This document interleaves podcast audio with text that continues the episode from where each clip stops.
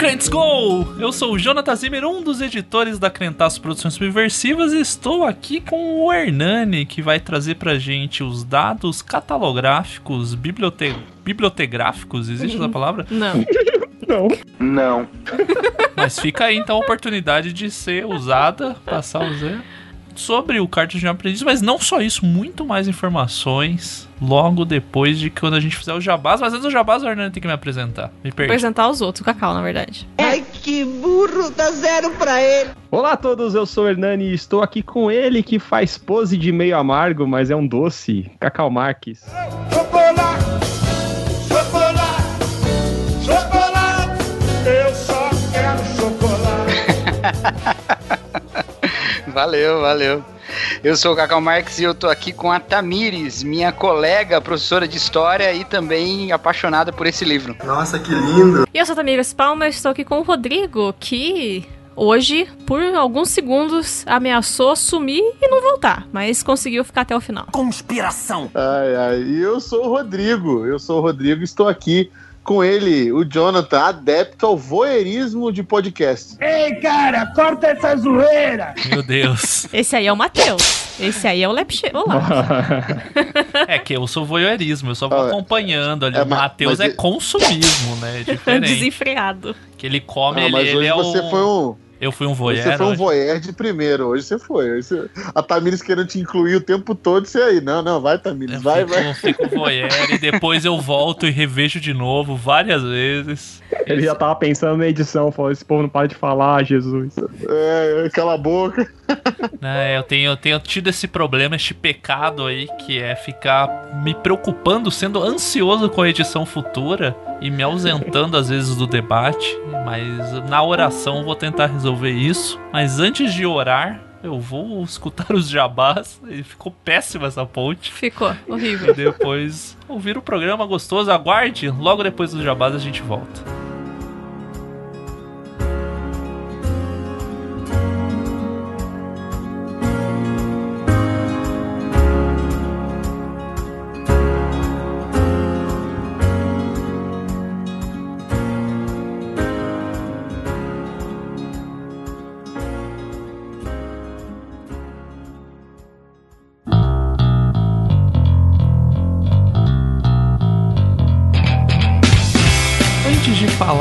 Sobre as tentações em As Cartas de um Diabo Seu Aprendiz, eu e a Tamires estamos aqui. Oi, Tamires. Oi, Jonathan. Estamos aqui para dar pequenos recados e jabás antes do podcast em si. Primeiro, se você não conhece ou se já conhece a esse termo tem bem 2015, que é a família Crentaços de podcasts, você pode conhecer. Se você já conhece, escute os outros programas, porque não é só de podcrente que vive a Crentaços. Temos vários outros podcasts saindo todo mês. Tem ampulheta, tem da prateleira, tem telescópio e tem o Recaditos, que a gente lê os comentários do podcast. Você quer falar um pouco de cada um, Tamires? Posso falar? Nós temos o da prateleira que sai no dia 1 de cada mês, onde eu estou lá, às vezes com convidados, às vezes sozinha, indicando livros, séries, filmes, enfim, coisas desse tipo. E eu não trago spoilers ou conto tudo da história, porque eu quero apenas deixar você curioso, deixar você curiosa, para saber o que, que acontece na obra que eu estou indicando e por que ela vale a pena. Então temos esse. Aí no todo dia 10 nós temos o telescópio com os nossos amigos de São Paulo, Hernani, Rodrigo, Lucas e Andréia e convidados para discutir assuntos da atualidade, que é como eles próprios se definem, né? Então, eles pegam temas que estão meio em voga e trazem sempre uma pessoa muito legal para conversar. No dia 14 saiu Recaditos, que nós respondemos os e-mails, os comentários que vocês deixam aqui no Podcrente, que sai todo dia 15, e aí é uma loucura, né? Cada mês é uma, um tema novo, sempre com inovações, às vezes não, mas com muita loucura. E todo dia 20 temos o Ampulheta com o Giancarlo Marx. Às vezes tem um ou outro convidado, já teve outras pessoas, mas o fixo aqui é o Gian, fazendo uma breve devocional e também sempre com muita conexão com os momentos em que nós estamos vivendo, não é? Exatamente. E além de todos os podcasts, você que quer gastar o seu rico dinheirinho, nós temos a loja, lojinha da Crentaços, onde você encontra camisetas, canecas, chinelo, azulejo, adesivo, bottom, caderninho, uma infinidade de coisas. É, caderninhos são vários. Planner, bullet journal, que tem gente que gosta, caderno de receita, agenda, enfim, uma coisa maravilhosa. Eu queria comprar um pra mim, não comprei ainda, mas acho muito bonito. São estampas diversas que tem a ver com os programas da Crentaços, referências ao site, outras coisas que já foram faladas ou aconteceram aqui. Num futuro aí que eu não prometo ser próximo, teremos mais estampas novas. Então, pelo menos dá uma olhada lá, vai que você gosta de alguma coisa. Às vezes o frete fica puxado e tal. Vê aí com um amigo, compra outra coisa junto pra dividir o frete, faz Isso, aquele até esquema. porque, claro, a gente fica feliz se você comprar na Colab da Criantaços, porque aí a gente ganha comissão. Mas se você comprar em qualquer outra loja da Colab, na mesma compra, vai no mesmo frete, né? Por se você colocar o mesmo endereço de entrega. Então, ah, o seu amigo não gosta da Criantaços, mas ele viu outra coisa. Pode comprar outra coisa e comprar junto. Exatamente. E o endereço pra você que quer anotar aí ou tentar decorar de cabeça, mas eu, eu aconselho decorar porque o programa é longo aí, você vai esquecer até o final do programa. É Colab55, o 55 no numeral mesmo, Colab com bemudo, C-O-L-A-B, 55.com barra arroba crentaços. Ou no post do programa ali no corpo tem o link direto que vai pra lá. Ou se procurar a loja Crentaço você encontra. No nosso site tem link também que vai direto. É bem facinho de achar. É isso. Fiquem com o programa sobre as tentações em As Cartas do Diabo ao Seu Aprendiz.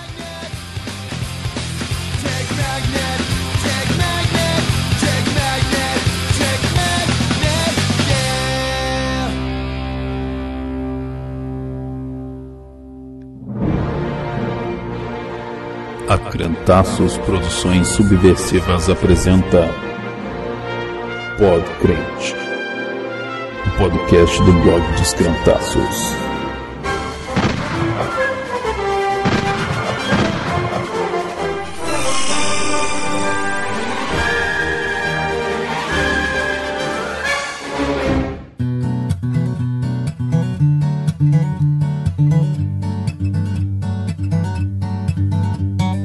Pode Crente 98, Tentações em As Cartas do Diabo ao Seu Aprendiz. O Pod Quente a gente vai falar sobre.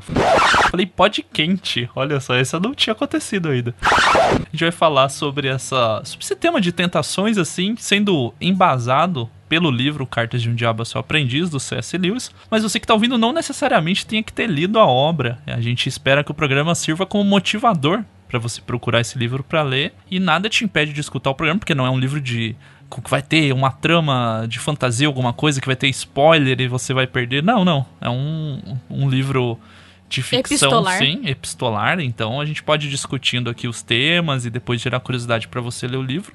E para conversar, como você ouviu na abertura, pessoas muito gabaritadas, além da Tamires, aqui ao meu lado fisicamente também. Sim, sempre aqui. Recebemos ele, que a gente descobriu que é meio amargo, e a outra parte agora ele vai responder se ele é meio doce ou qual outro. Eu nem sei como que se chama isso. Amargo e doce são o quê? Sab... Sabores? Não Não sei. sei. se são Re- sabores. O que que se chama cacau e o que que você é? Cacau amargo. Eu sou meio amargo e. Mas aquele 1%.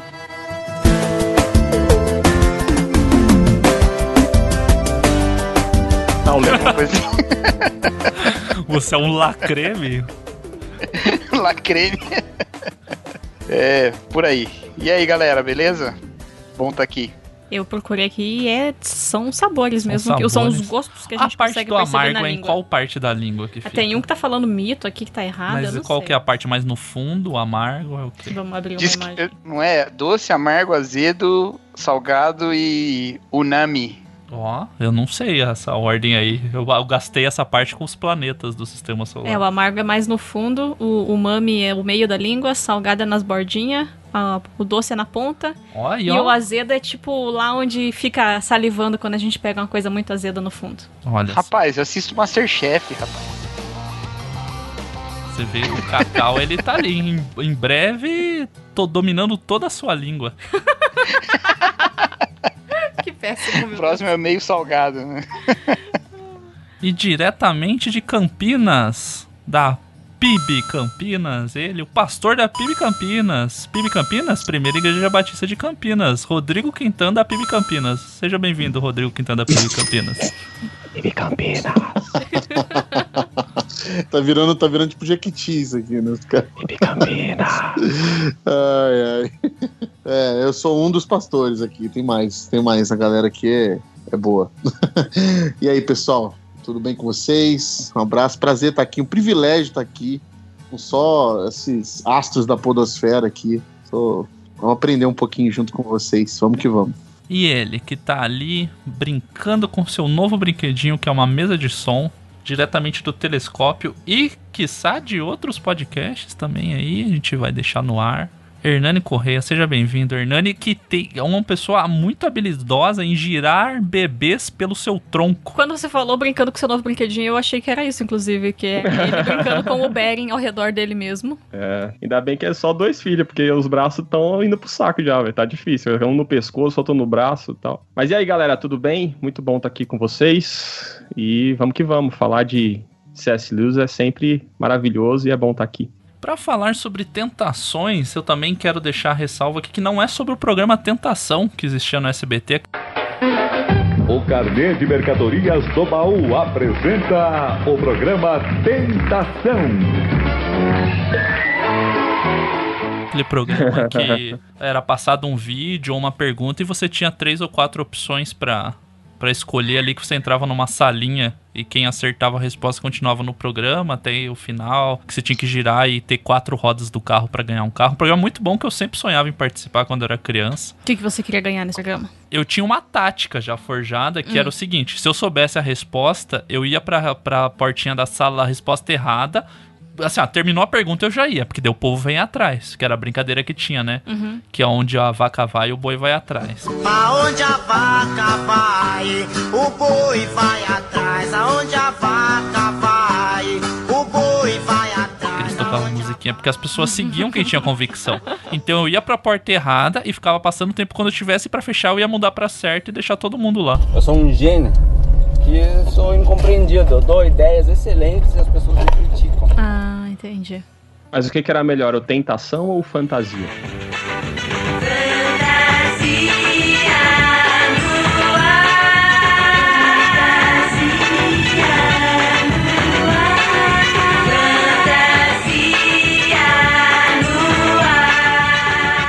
A tentação, né? O fantasia eu não consigo. O fantasia aí de escola, né? O fantasia era o das moças, né? Não. O fantasia era muito estranho, gente. Era aquele monte de mulher. O... Era estranho. O Silvio Santos não O Silvio deixava. Santos não deixava mudar. Ele falava, agora, agora não pode mudar mais. Pode. Não pode. Ah, agora... não, é. Ele dava um dole uma, tipo um leilão, assim. Mas É. fica aí, a gente É, vai exato. deixar o link, assista. Deveria voltar o Tentação, eu acho. Porque, É, tipo, o- Qual que era melhor, tentação, tentação ou porta da esperança?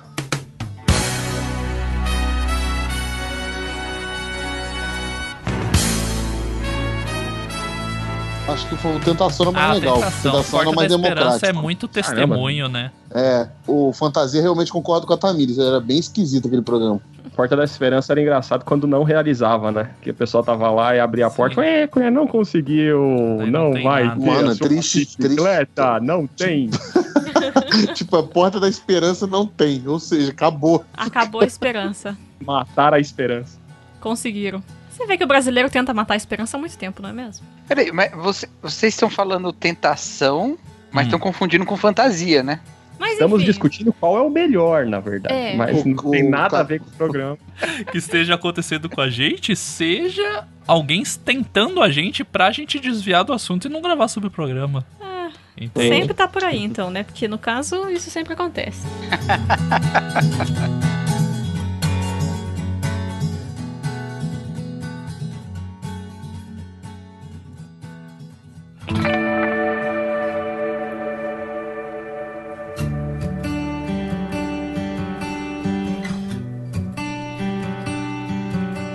A gente vai falar um pouquinho a respeito da, da questão da tentação a partir do livro Cartas de um Diabo a Seu Aprendiz, porque a gente gosta do livro, né? Então eu terminei de ler ele no finalzinho do ano passado, e aí eu sei que o Hernani é muito fã do livro, porque o Hernani é muito fã do C.S. Lewis, e eu coloquei no grupo dos dos contribuintes da Criantaços falando que era um livro muito legal. E aí o Cacau e o Rodrigo também se manifestaram. Então veja só, vocês estão aqui porque vocês se manifestaram lá no, no bar.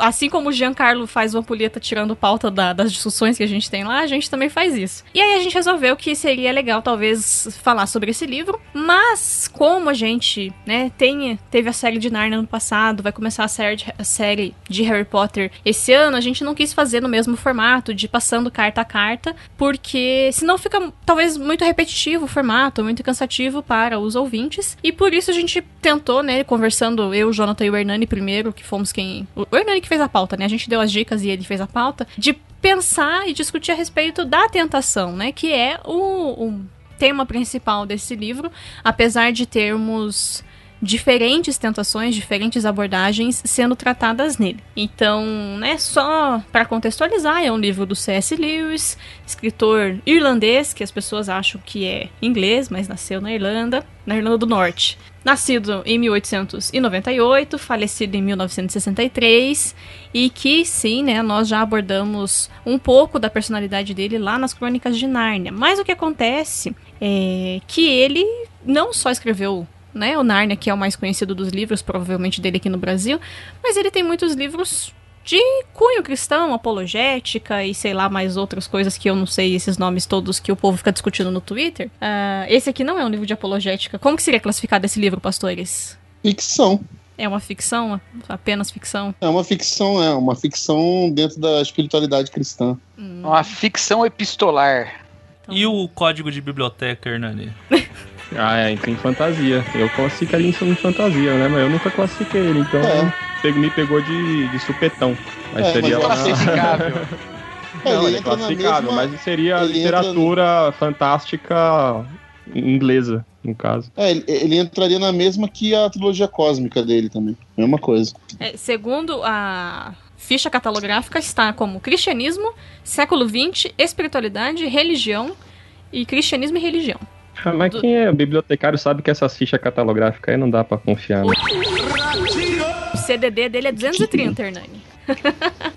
CDD 248 tá aqui no meu. No e tá como tá. É, mas tá em religião. 248 tá na, na, na, área de religião, não tá na área de literatura. Ah, que a tua versão mas, é, da, é a, a, nova, né? A minha é da Martins Fontes tá 230. E as pessoas estão, o que, que é não. CDD, né? O que, que é CDD? Em é, breve, quando é de crente, história de bibliotecário, a gente fala mais sobre Código de. Código decimal Dewey. É a classificação que usa na biblioteca, mas ele tá em religião, não tá em literatura, não. Mas acho que fica no meio do caminho, dá, dá pra colocar nos dois lugares. Dá pra colocar nos dois, né? Rapaz, como eu, como eu sou fã do Hernani, meu Deus.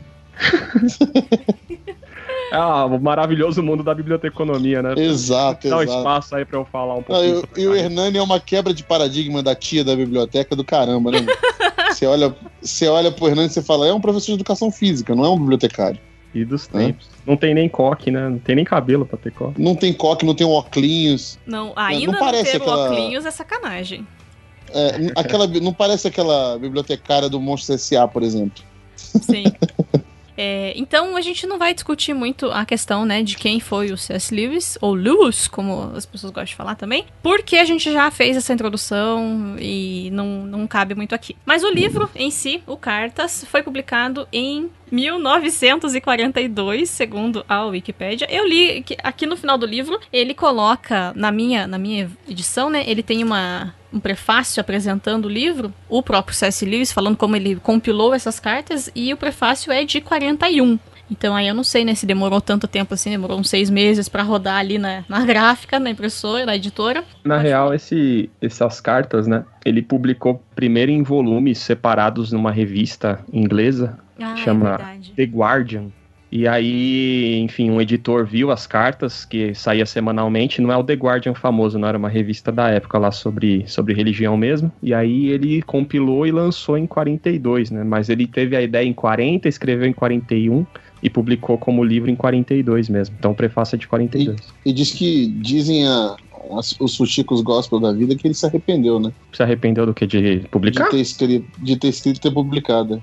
Não, é, é, não era o livro favorito dele, assim. É. Até quando você vai ler o, o prefácio do, do do brinde do Maldanado, lá no fim do livro, ele fala, né, que não foi uma experiência tão agradável. E, É, né, embora é. ele tenha escrito bastante rápido, não foi uma das Uhum. experiências mais prazerosas, se colocar no lugar de um demônio e, e pensar como ele, né? Isso. É, mas não era a obra favorita dele, mas foi a primeira obra, assim, que fez sucesso, né? Que lançou É, foi ele. a que O lançou ele, estrelado verdade, foi, né? foi essa. Foi que fez dele o, o que. o início da carreira dele como grande escritor. Porque é bem E inusitado, é- né? Se a gente pensar.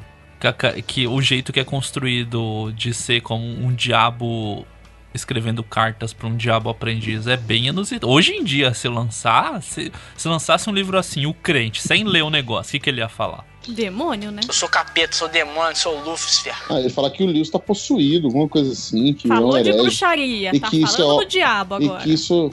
É. O pessoal não ia nem ler, né? Só pelo título já ia.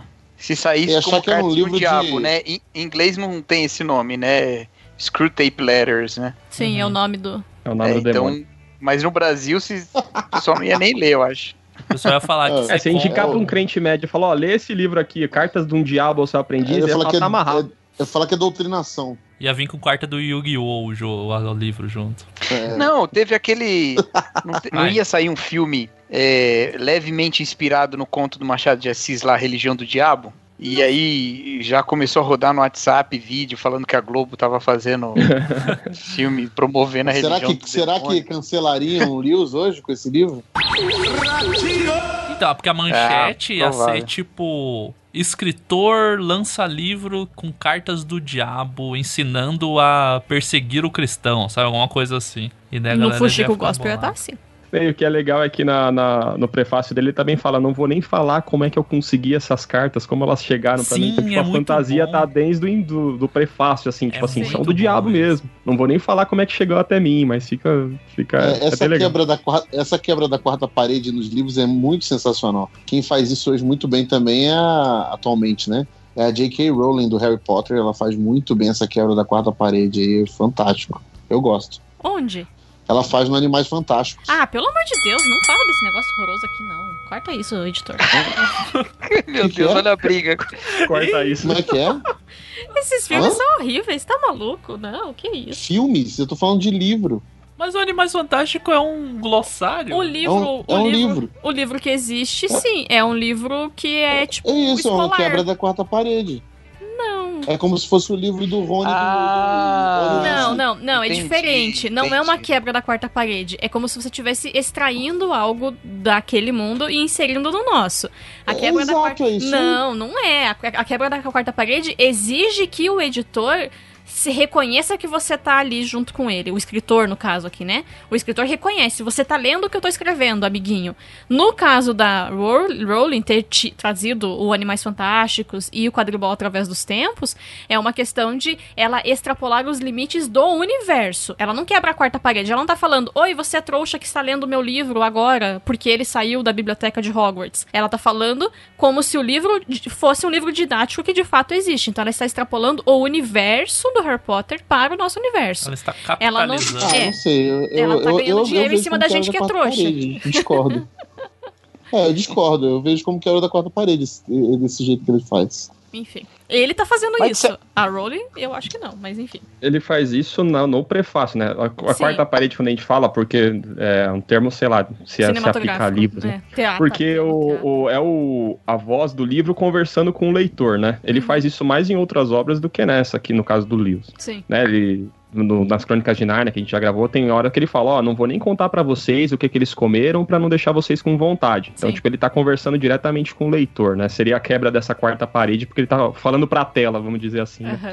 É, isso Nesse aí. aqui ele tá fazendo um prefácio falando com o leitor. Falou, ó, esses- essas cartas chegaram até mim, não vou nem dizer pra vocês como é que elas chegaram, isso não é importante e tal. Seria essa, essa obra, essa interação com o leitor que é bastante comum na literatura, né? Se for pensar no, na voz do narrador, ele sempre, em alguns, alguns autores, usam isso como artifício. Vai É, conversando com... digressão, né? Isso, aí vai conversando com o leitor numa, numa outra linguagem que não é a linguagem dos personagens, né? Sim. Ele tá olhando pra você e falando com você. Seria essa... Não, mas ele, ele- mas ele. É, então, o lance aí é que ele transforma o livro, a ficção do livro, num algo que é possível. Que eu É. acho que entraria na mesma lógica do, do J.K. Rowling com Animais Fantásticos e Quadribol através dos tempos. Ela tá transformando algo que é uma ficção, uma fantasia, em algo que é possível.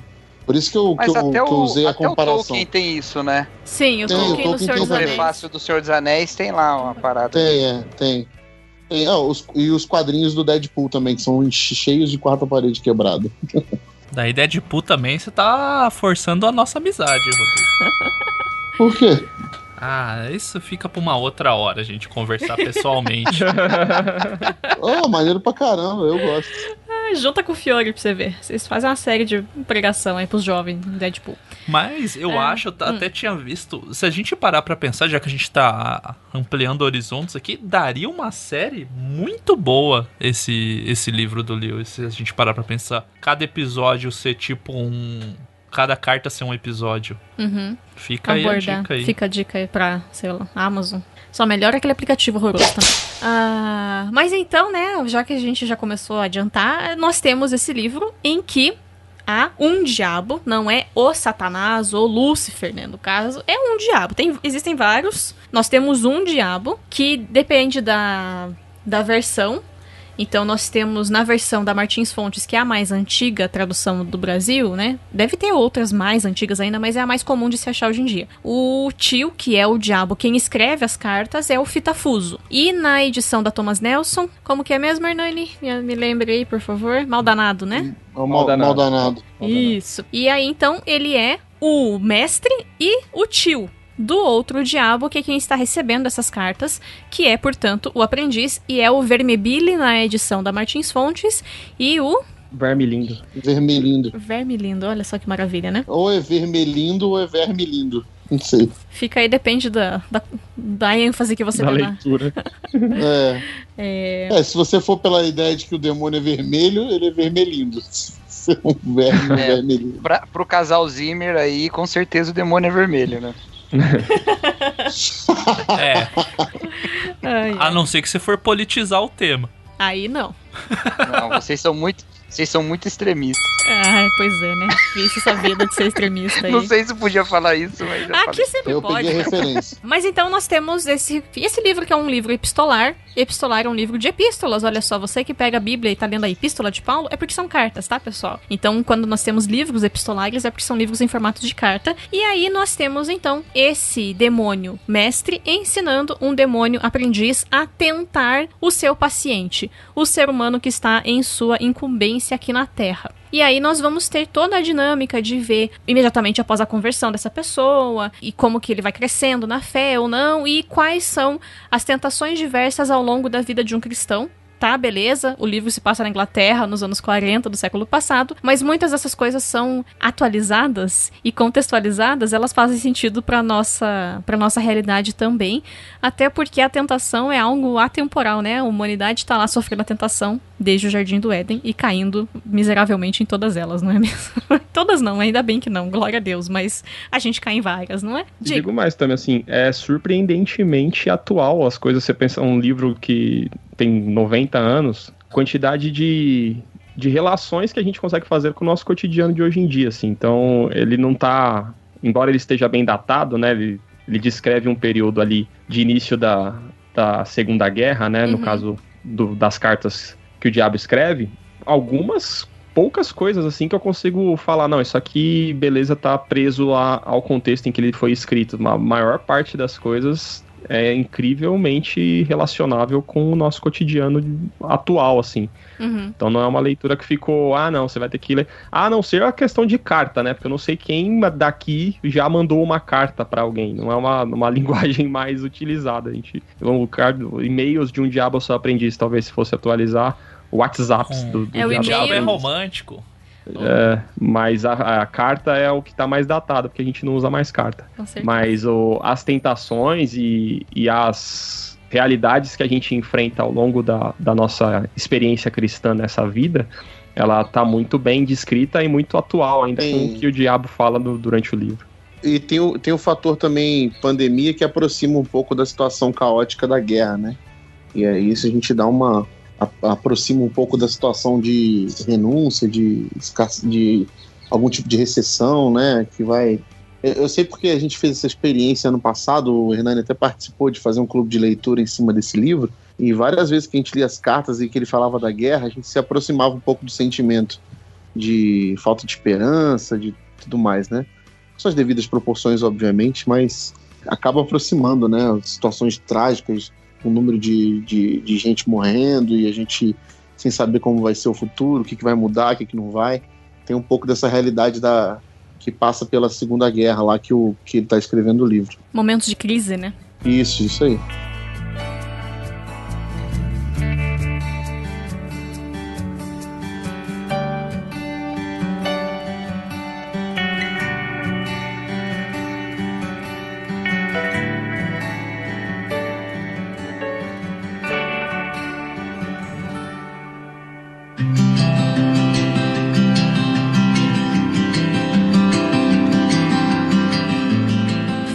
Breve introdução, que, que, como foi a relação? Qual é a relação de vocês com esse livro? Se já leram mais de uma vez? Quando foi a primeira vez que leram? O que, que vocês acham? Quem quer começar?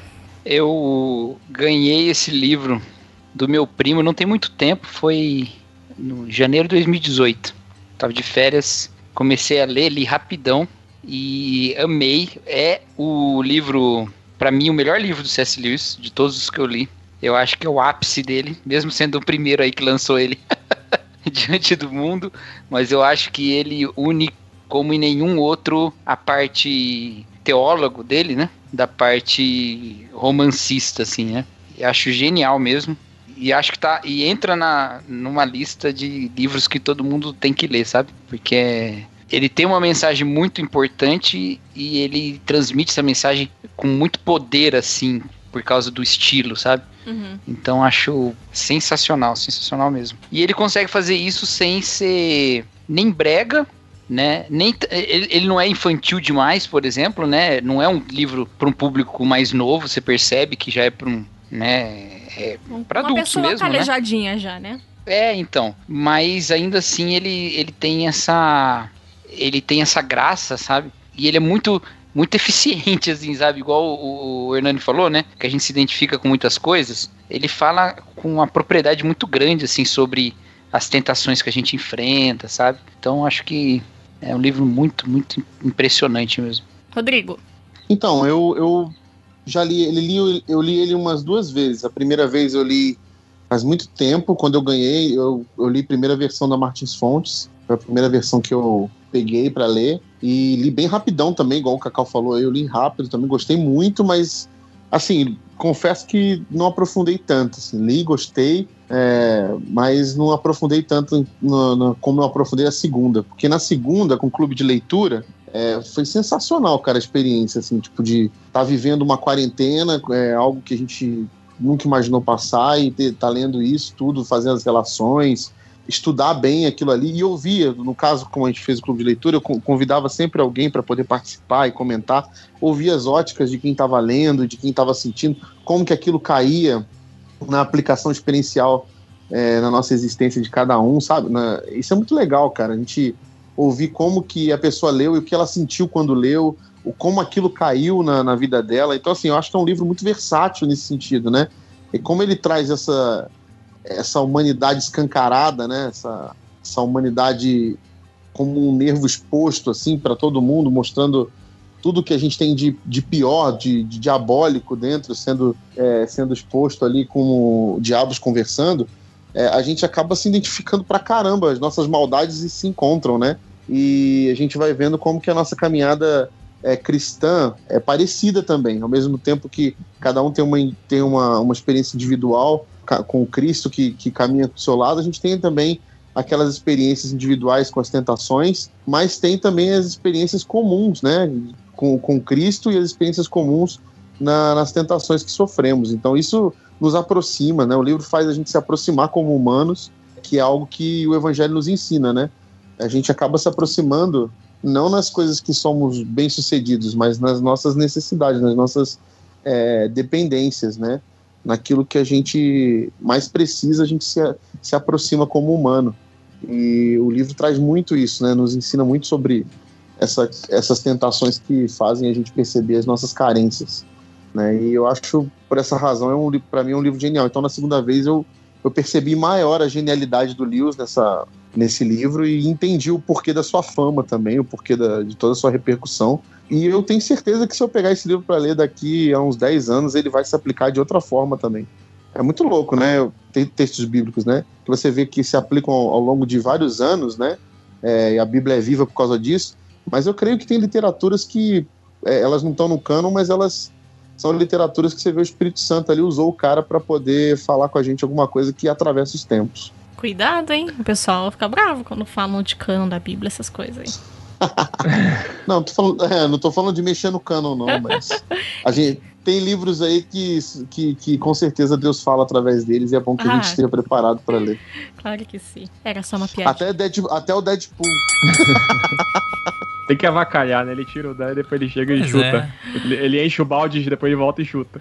é. Ai, ai, e você, Hernani? Oh, eu, eu gosto muito do livro, não acho como o Cacau que acha que é o ápice dele, até quando o, Cacau falou isso no grupo, eu falei, ué, foi o ápice, então daí foi só ladeira abaixo, né? Porque ele escreveu isso antes de várias outras obras. Mas foi, sei lá, o terceiro amor que eu tive com o Lewis foi esse aí. E eu gosto muito, óbvio. É, eu lembro quando eu comprei, tipo, a memória fotográfica, sabe? Tipo, foi na Bienal do Livro, eu tinha terminado de ler as Crônicas de Narnia, aí eu fui no stand da Martins Fontes e comprei todos os livros de Lewis que eles tinham lá, que na verdade eu acho que eram quatro que eles tinham, porque eu comprei só os é, não comprei a trilogia cósmica, comprei os quatro e o segundo que eu li, o primeiro foi o Cristianismo Puro e Simples, e aí depois eu li o Cartas de um Diabo Seu Aprendiz, que eu acho que é até mais simples do, de ler do que do Cristianismo Puro e Simples, embora eu goste mais do outro. Mas é uma excelente leitura, tipo, inicial do Lewis, sabe? Você, ali é, ele tá num num estado em que a pessoa consegue compreender conceitos muito complexos através de um, de um senso de humor, de uma ironia, de uma coisa engraçada algumas vezes, trágica em outras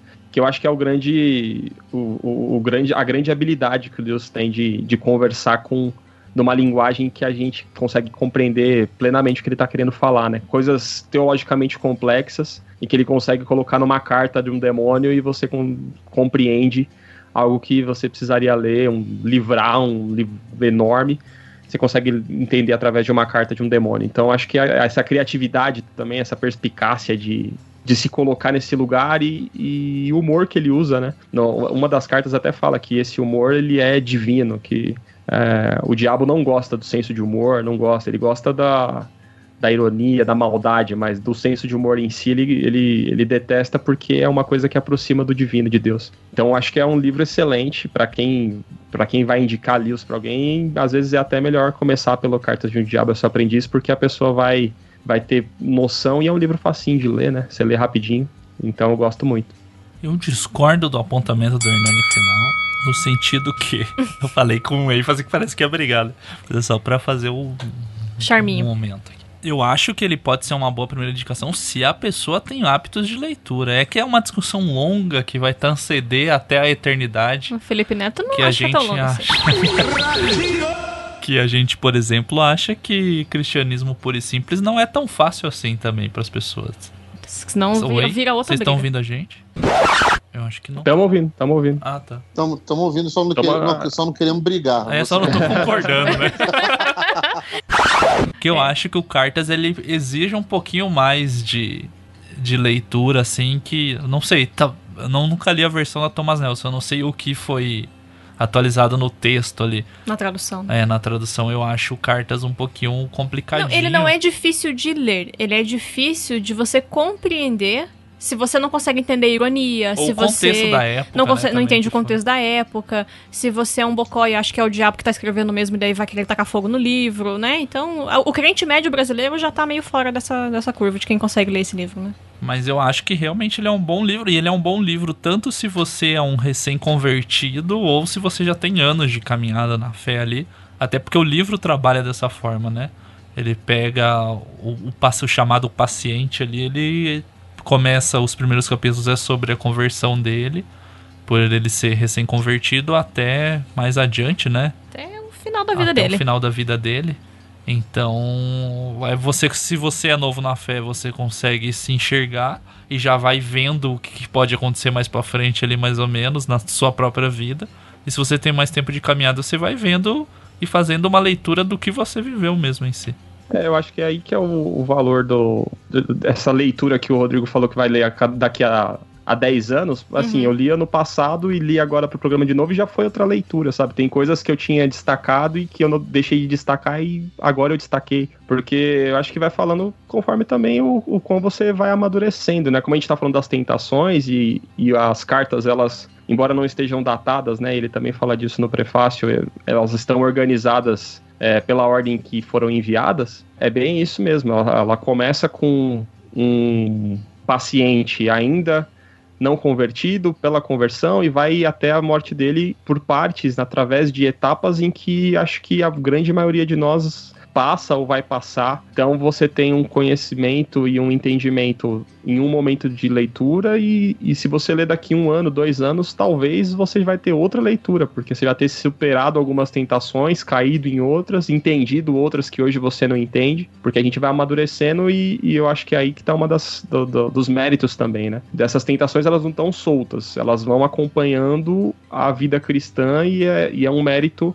do, do Lewis que eu só percebi bem depois da primeira leitura, né? Eu não tive essa percepção quando eu li a primeira vez. Então cada leitura é uma leitura mesmo.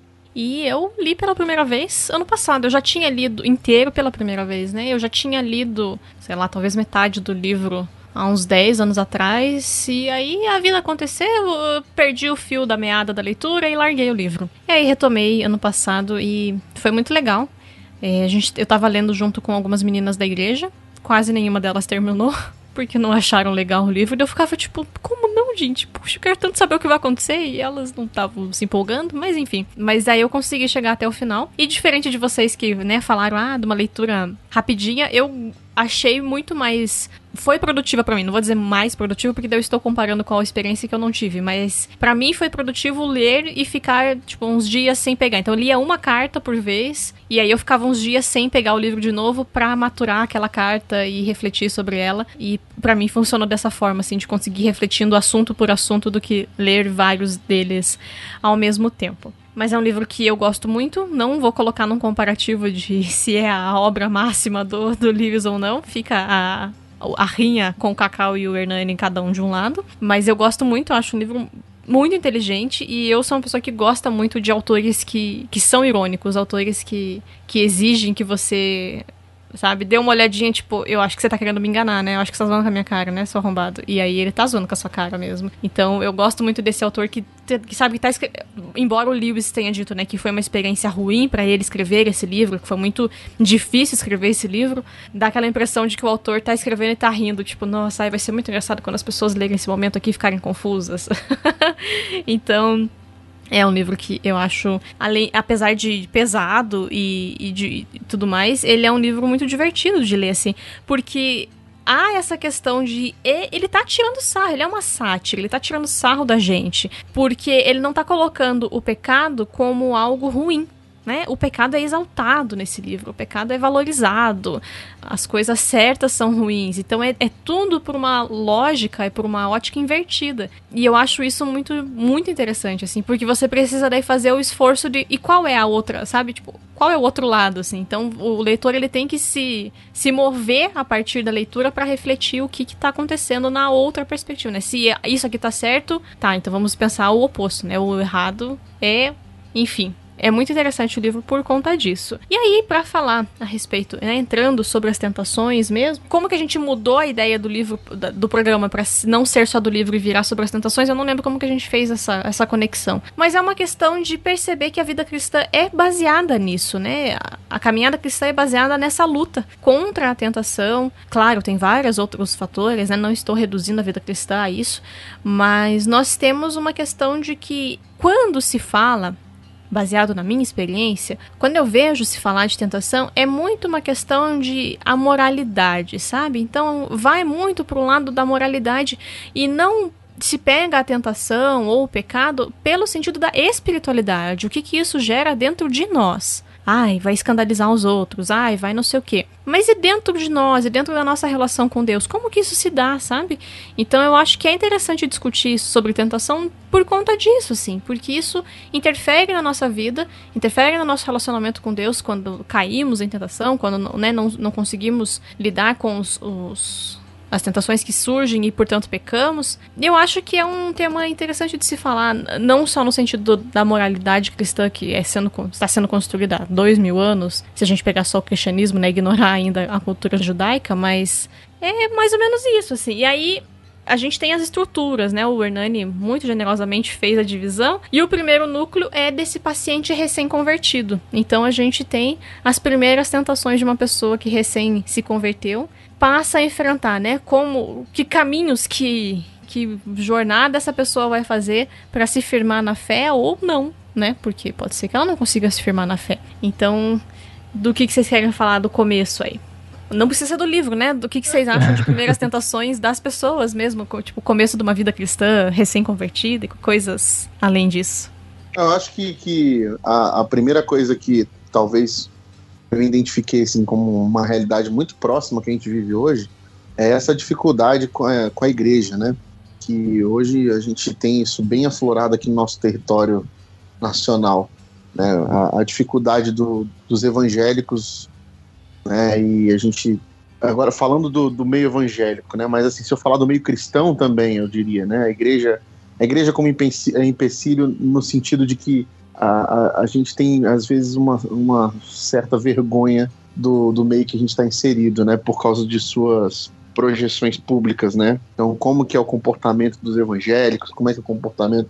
Como que o evangélico se porta na, na sociedade? Isso traz aquela vergonha e nós que já estamos aqui há, há bastante tempo nessa caminhada, nessa jornada cristã, a gente sente vergonha, né? A gente fica. Até pouco tempo a gente estava escolhendo as palavras para dizer se eu sou, eu sou evangélico, eu sou crente, a gente muda, eu sou discípulo de Jesus, não, eu sou cristão, porque a gente tem medo de ser associado a um grupo de gente que parece que mais envergonha o evangelho do que não sente vergonha dele. É isso que é uma, é uma questão que, para mim, hoje, muito se identifica com o livro, né? Que é essa coisa do, de um novo convertido hoje, talvez a maior barreira dele seja essa, seja entender que a igreja de Jesus está ali no meio disso tudo, entendeu? Por incrível que pareça, né? Por incrível que pareça. É, ela tá ali. Isso que é uma coisa que é muito, muito assim, quem tá na, no chão da igreja, quem vive o chão da igreja de Jesus todos os dias, quem tá cuidando, que tá no, no meio do, do rebanho de Jesus, a gente sente que a igreja tá ali e que a gente precisa cuidar de alguma forma em meio àquilo tudo. A gente não pode desistir. O mestre Erovaldo Ramos, ele diz que é, a igreja de Jesus, a gente precisa cuidar dela, porque se não fosse de Jesus, a gente já tinha acabado com ela faz tempo. Então, é, a gente entende que ela está ali no meio. A gente tem que é, fazer o que Jesus falou. A gente tem que se preocupar em cuidar. Não, se a gente for arrancar o joio do meio do trigo, a gente vai fazer besteira. Mas é, é esse, esse testemunho para mim hoje da igreja, ela é uma coisa que o livro traz. Né? O cara vai falar do, do vizinho, do, do, padeiro, né? Que durante a semana é uma coisa, na igreja é outra, a vergonha de estar ali no mesmo ambiente com gente que é, é esquisita, que é, é mais, não é, é gente que não é diferente, é gente esquisita, né? E ele vai sentir essa, essa dificuldade do convívio com a igreja, né? Do, de gente que ele achou que era que na verdade não, não, não valia muita coisa, mas tá ali também esses paradoxos né, que a igreja traz de que parece que quem vai para a igreja é santo e não tem mais pecado nenhum, e ao mesmo tempo não é isso, a igreja é um hospital, a igreja é cheia de gente doente. Então, tem um monte de coisa que se confunde nesse meio aí, e a gente tem que pedir muito que o, que o espírito conduza mesmo, porque se não for o lance do espírito, cara, a gente vai olhar para a igreja e vai dizer assim: é ruim, meu, quer fazer parte desse troço, não. Troço doido, né? Então eu acho que essa coisa que o livro traz é muito interessante no primeiro desafio de ser novo convertido. Seguindo do que o, do que o Rodrigo falou, a, além dessa questão da igreja também, eu acho que é legal a gente pensar ou a gente observar que pro demônio, né, o, é óbvio que ele preferia que o paciente não fosse a igreja, mas já que ele tá, investir que essa religiosidade seja de fato vazia, né? Uhum. Então, o problema dele, ah, já tá indo na igreja, isso não é o maior dos problemas, porque se ele for pra isso. igreja e tiver uma experiência espiritualoide e de é. forma alguma relacionar isso com a vida real dele, então, então beleza, tá em casa, deixa é. ele lá. Ele até fala que não teve problemas em, em fazer com que uma pessoa fosse muito espiritual nas orações, orasse pela mulher, levantasse da oração, fosse lá e batesse na mulher, sabe? Então, tipo, é. não tem uma conexão entre a vida espiritual e a vida real, e a prática, né? é. né? Uhum. Então, é, o investimento que o, o demônio faz em que, já que você tá indo pra igreja, então, além dessa de a igreja ser um empecilho pro novo convertido, dele ficar preso às superficialidades e aos problemas que estão inerentes na igreja, sim, mas de que ele deixa a religião em um lugar separado da vida civil dele, ou da vida real dele. Então, ele tem um espaço pra religião, ele pode ir no domingo lá na, na missa, ou no culto, ou na celebração, e sair de lá e continuar vivendo a vida dele, né?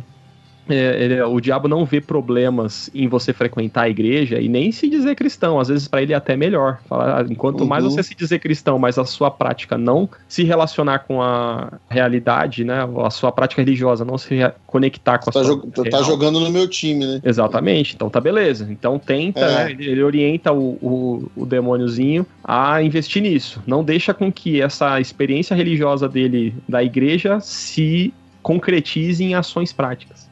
É completando até isso que você tá falando, Hernani, até o lance dele não gostar, assim, tipo, ah, é, não é da minha preferência que ele vá pra igreja. É justamente pelo fato de que a igreja de Jesus está lá, apesar de tudo. E que isso pode, a comunhão pode trazer alguma, algum prejuízo pro plano do diabo, né? Que é o lance da, da, da igreja de fato de Cristo que acontece no meio da coletividade, da comunidade, né?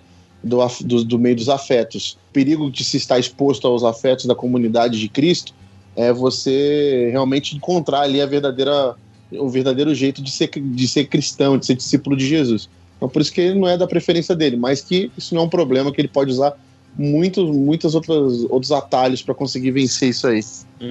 Eu acho muito maluco porque a gente pode, né? Ele coloca ali como uma pessoa recém-convertida. E, inclusive, vou colocar a pergunta aqui já, que senão pode ser que eu esqueça depois. Qual é a faixa etária que vocês imaginam que o paciente tem? Eu acho que ah, ah, pessoas diferentes têm visões diferentes a respeito disso. É um jovem, né, eu acho, porque ele tem uma namorada, mas não tá casado. Aham. É, eu eu nunca pensei nisso, Tami. Boa pergunta. Né, ele tem idade pra servir no exército, né? Porque ele, é, ele, ele até- tem mais de 18, ou 18. É, ele tem idade pra servir no, no exército. Então ele tá ali, pra mim, tá entre os. É que as cartas também aqui a gente não tem certeza, porque é pré-guerra, né? essa- essas primeiras cartas. Uhum. É, Então, se sei bem lá, que também tem esse vai dos, do. dos 15 aos 25 ali, sei lá, passando por Tem, diversas lance- fases. é, tem um lance da Segunda Guerra também, de que não necessariamente quem tem, só quem tem 18 foi pra guerra, tem isso também, né? Sim. Então a gente não dá pra saber. Mas Ah. é, a gente entende que seja um cara de jovem, assim como o Cacau falou, o cara que tá namorando, tá, tá às vias de, de- de escolher uma esposa, né? Ele, ele pensa no namoro já como uma coisa mais séria, família e tudo mais, mas que mora com a mãe, né?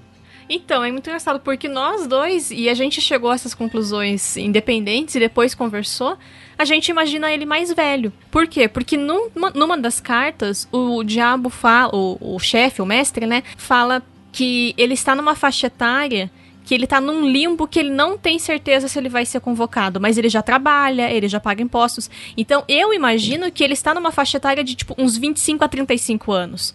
Porque ele tá numa posição que assim, os, os jovens são os primeiros a serem convocados, né? 18, 20 anos, tá ali. Cara, Você vai, não tem Você opção. vai, não tem opção. Agora, É, esses sim. mais velhos, essa faixa etária um pouco mais velha, é tipo, quando começa a morrer a juventude, você começa a ter que suprir com pessoas mais velhas, né? Então, eu imagino ele um cara de 25 pra mais, assim, talvez beirando os 40, que é um cara que talvez não casou e tava ali vivendo com a mãe, porque não saiu de casa, porque casou e ficou cuidando da mãe, e aí agora ele se vê diante de tipo, olha, me interessei por alguém, assim. Mas é muito interessante ver como as pessoas têm visões diferentes de uma, uma personagem, né? É engraçado, porque é a faixa etária que ele tinha quando escreveu o livro, essa de 40 anos, né? E até é interessante também fazer algumas relações, porque, por exemplo, quando ele fala da mãe do paciente, na biografia do McGrath, ele cita isso, né? Que tem algumas relações que a gente pode fazer com a senhora Moore, que era a mãe de um colega dele que ele cuidava, né? De um Uhum. colega que morreu na guerra. E que as manias que a mãe do paciente apresenta são provavelmente manias que a própria senhora Moore apresentava. Então tem umas questões autobiográficas aí também com relação ao como é, aquilo afetava ele, né? E o C.S. Então- Lewis só casou muito mais jovem, muito mais velho, né? Muito, muito mais pra frente. Muito mais né? velho, é. Não era, não tinha nem, não tava nem perto de se casar, mas nessa época ele cuidava ainda da senhora Moore. Então tem essa questão também, era mais ou menos a idade dele, mas as cartas elas perpassam um, um bom tempo, né? Que vão de antes da guerra até depois quando a guerra já tá comendo. Então Uhum. passa alguns anos. Sim. Mas eu imaginava que era assim, uma idade em que ele tava próprio pro serviço militar, né? Mas é só porque eu fico curiosa mesmo. Eu gosto de, de saber o que as Não, pessoas mas é pensam. legal. Porque, Eu pra mim, acho legal, nunca tinha pensado nisso. De, É, eu achei uma boa pergunta etária. também. Eu também, é. Porque aí a gente tem, eh, olhando ele com faixa etárias diferentes, a gente consegue passar pano pra umas coisas e pra outras não, né? Porque aí, tipo, pô, o cara tem, sei lá, 30 anos e tá se importando com tal coisa. Enfim, mas essa É, questão. eu estranhei também quando eu li o livro, tipo, Hum. por que, que ele tava nessa coisa de escolher ir pra guerra ou não. Aham. Eu falei, mano, não era meio que obrigatório, né? É- Realmente, de fato, é, é controverso, né? Estranho. Então aí explica um pouco a idade avançada. Eu não tenho nenhuma informação privilegiada, né? É só uma. uma É, mas é um uma, de é uma boa lógica. diferente. Agora, todos nós podemos nos identificar, né? Independente da, da situação em que a gente tá, né? Porque eu li esse É. livro casado já, tudo, e mesmo assim identifiquei várias questões ali. Sim. Sim. Não, e a gente vai vendo coisas que ainda permanecem, às vezes, incomodando a gente. Pelo menos essa parte ali do novo convertido, que é meio que na, na fase novo convertido dele, né? Que fala da igreja, é uma coisa que a gente sempre. Pelo menos eu pensei, conversei algumas vezes dessa frustração que tem, por exemplo, o pessoal que se converte num retiro. E isso ele brinca, né, nas cartas, que se converte num grande evento e tal. E daí o dia a dia da igreja é totalmente diferente do que é um retiro ou de um evento ou alguma coisa assim. E Boa, daí, boa, sabe, ter uma. E daí cai no que o Rodrigo falou, né? Do, do conviver com pessoas diferentes, que a igreja é diversa, vai ter do açougueiro a, ao sei lá o que, o, o doutor com doutorado e tudo mais. Mas, tipo, ele dá umas alfinetadas disso, daí você vai, pô, sei lá, no retiro e- ou no, no showzão lá tinha música e daí o hino da igreja é totalmente diferente e você tem que conviver com essa quebra de expectativa que a realidade do chão de igreja, como o Rodrigo disse, é bem diferente. E sei lá, é uma coisa que sempre eu fiquei pensando, né? Por ter, talvez, por ter tido a, ao início da, da minha trilha de fé na adolescência, assim. Você sempre vive dessa, esse lado emocional mais forte, assim, de coisas grandes e tudo mais. E do dia a dia você vai percebendo que é diferente. E é assim mesmo, assim como a sua vida não é só de momentos grandes, né? Grandiosos. Sabe uma tentação que acontece no começo aqui, que é- eu acho que é um perigo que perpassa toda a vida cristã, quando ele vai falar de oração com o demônio, né? E, e fala que ele tem que se achar muito intelectual para fazer uma coisa dessas, né? Ah, não, ele não, não tem que achar que é importante ficar de joelhos, ele não tem que achar que é importante conversar todo Nossa, dia. é muito bom essa parte. muito bom. É, e é uma tentação que a gente sempre sofre, né? De, de intelectualizar algumas questões que são muito simples, que Deus mandou fazer, e você falar, ah, mas não é exatamente isso que eu preciso fazer, não era exatamente isso que o texto estava falando. E aí Uhum. o, o demônio orienta o, o diabozinho a, a investir nisso, assim, desvia a atenção dessa oração, faz, fala para que ele, em vez de orar, de joelho falar com Deus e confessar as coisas, que Deus tá ouvindo ele o tempo todo, e que não sei o que lá, e que ele não precisa fazer É. isso, sabe? E essa, essa soberba que, que pode passar, ah, o cara é novo convertido, ele é, não, agora eu tô conseguindo entender o que tá falando, e não é exatamente isso. Que isso o diabo, sabe? É uma tentação que, embora ele cita aqui no começo da vida cristã, meio que perpassa sempre a nossa realidade, assim. Até que ele fala que os seres humanos são seres híbridos, né? Que são meio animais, meio espirituais, e que eles, como diabo, como demônios, não conseguem entender plenamente e que a gente também, o ser humano, não consegue entender plenamente qual é o valor de algumas coisas, e que em vez da gente ser obediente, a gente tenta intelectualizar e entender as coisas de maneira diferente do que Deus mandou fazer, como se a gente soubesse mais do que Deus, né? Eu ia até falar que, assim, se a gente puxar para uma realidade latina brasileira aqui, a gente podia até ver que essa é uma realidade muito próxima, um comportamento muito próximo de gente que está mais tempo até na- envolvido na, na religião do que quem está novo convertido. Você pensar, por exemplo, a gente aprende a ler a Bíblia e faça oração desde, desde que a gente se converteu, né? E pra gente essas coisas eram, são, são bem óbvias, né? A gente, como a gente tem que fazer, tem que ler a Bíblia, ler a Bíblia sempre, fazer oração, fechar os olhinhos para fazer oração e tudo mais.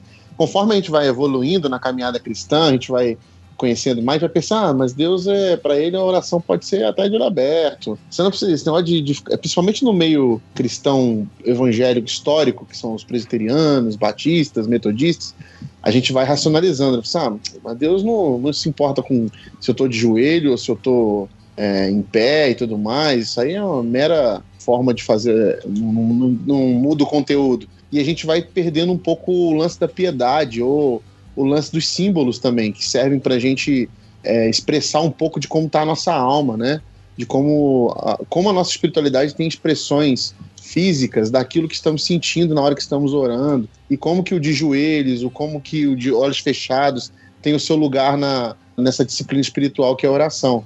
E a gente acaba perdendo isso ao longo do tempo, meio que vai esfriando, né? Essa coisa da, do levantar as mãos na, na, nas canções, é, da gente achar brega uma coisa ou outra, e de, às vezes, ter, deixar de se expressar de uma forma mais sincera, porque acha que isso não tem valor é, espiritual, né?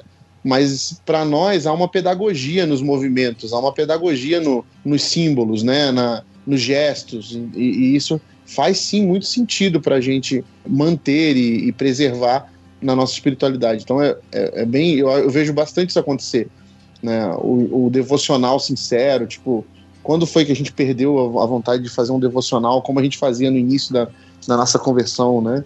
Marcar ali a leitura da Bíblia e tudo mais. Então essa pedagogia inicial, ela, ela é boa para a gente se relembrar e manter. E, eu, eu lembro que eu, quando eu fui tive uma experiência de ir com um amigo meu no monastério e a gente mandou um e-mail lá, quis ficar um final de semana.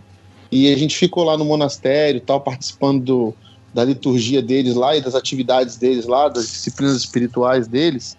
E foi interessante porque a gente vê muito na Lectio Divina, na, nas reflexões, nas meditações, todas as disciplinas espirituais que eles valorizam, a gente vê muito essa questão dos símbolos e como isso é importante para você ter uma experiência assim inteira, sabe, naquilo que você está vivendo. Então, de fato, isso é uma questão muito legal que o livro traz e, e como é importante também nas nossas pedagogias, assim, da espiritualidade. Ele discute na carta, né, que é a 4, a respeito da questão de as nossas intenções na oração também, né? Que ele fala, tipo, ah, ele não pode orar voltado para Deus. Então a gente vai tentar fazer com que o espírito dele se volte para os próprios desejos dele. Então ele não vai pedir piedade, caridade para Deus. Ele vai tentar ele se esforçar para que ele seja caridoso. E aí é muito é, muito jogar na nossa cara que a gente é um, um, saco de cocô, sabe? Tipo, não, a gente não vai conseguir fazer isso sozinho. Então, isso que é a sacada genial repetida desse livro, né? É redundante a gente ficar falando, mas o fato de ser o diabo colocando isso, né? Você fica tipo, eita cacete, talvez não esteja certo mesmo, né? Porque é isso, tipo, o cara que quer tudo de ruim para você tá feliz quando você faz isso. Então, pode ser que não seja bom, né? Provavelmente não é bom. E essa questão de a gente tentar por si mesmo, né? Então, ah, eu, eu reconheço que eu tenho que orar porque Deus falou. Tipo, isso que o Rodrigo estava dizendo, né? No começo a gente ora com entusiasmo e depois, ah, é porque tem que orar. Mas, ah, talvez eu não precise tanto porque eu dou conta das coisas que eu tô fazendo, né? Eu, quando eu me esforço um pouquinho mais, eu consigo.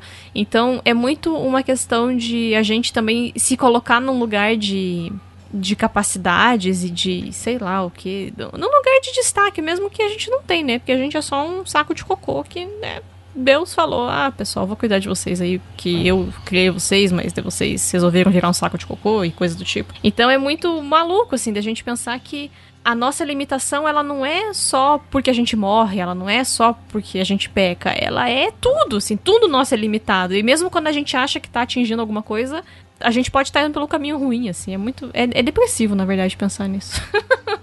é, ou limitar a oração à sua eficácia ou não, né?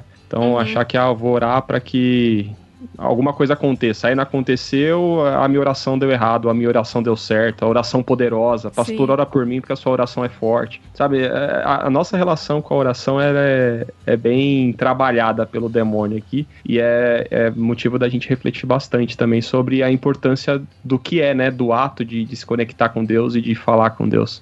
Uhum. É, mas a tentação que o diabo faz aqui no começo da vida cristã é exatamente essa, assim, é de desviar da finalidade primária que é conversar com Deus, de estabelecer relação com Deus. Estabelecer relação é um termo muito importante, né?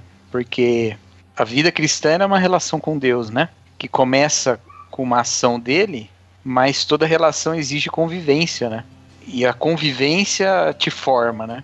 Não é à toa que essas tentações de nos desviar da convivência com Deus num aspecto assim da, da nossa espiritualidade, né, da nossa devoção, elas são uma, um, uma forma de, de influência demoníaca nesse livro, né? Porque quanto mais convivendo com Deus, mais você vai se formando a imagem de Jesus Cristo mesmo, né? E quanto mais afastado disso, afastado dessa realidade, mais você vai tomando a forma do que é mal, né? Isso me leva a pensar assim, como esse livro ele em todos os seus capítulos, né? Porque ele tem cartinhas curtinhas, mas ele é muito extenso, é, vamos dizer assim. Ele tem muitos estágios, isso que eu quero dizer.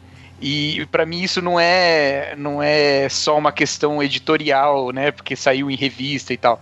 Eu acho que tem uma questão aí que é também mostrar o quão suscetível nós somos para nos afastar dessa realidade, porque sempre existe uma alternativa para o demônio para conseguir te afastar, né? Sempre existe uma alternativa para tentar virar o jogo, né? E eu tenho tentado assim mudar alguns hábitos na minha vida e eu percebo quantos hábitos são poderosos, né? Como é difícil você mudar, né? E aí esse livro me fala muito disso, né? Como o, o Screwtape aqui, o, o é que é? O mal danado, fica o tempo todo insistindo para amarrar o paciente em outras coisas para que ele não se amarre em Deus, né? Quando a gente deveria ter muito esforço mesmo para nos voltarmos para essa relação, porque se a gente deixar a correnteza levar, é, vai levar para longe mesmo. Como diria a frase que tinha pintada no Centro Acadêmico de História da Federal, é, só peixe morto é arrastado pela correnteza, né? O peixe vivo tá tentando resistir, tá tentando subir a correnteza. O peixe morto só vai.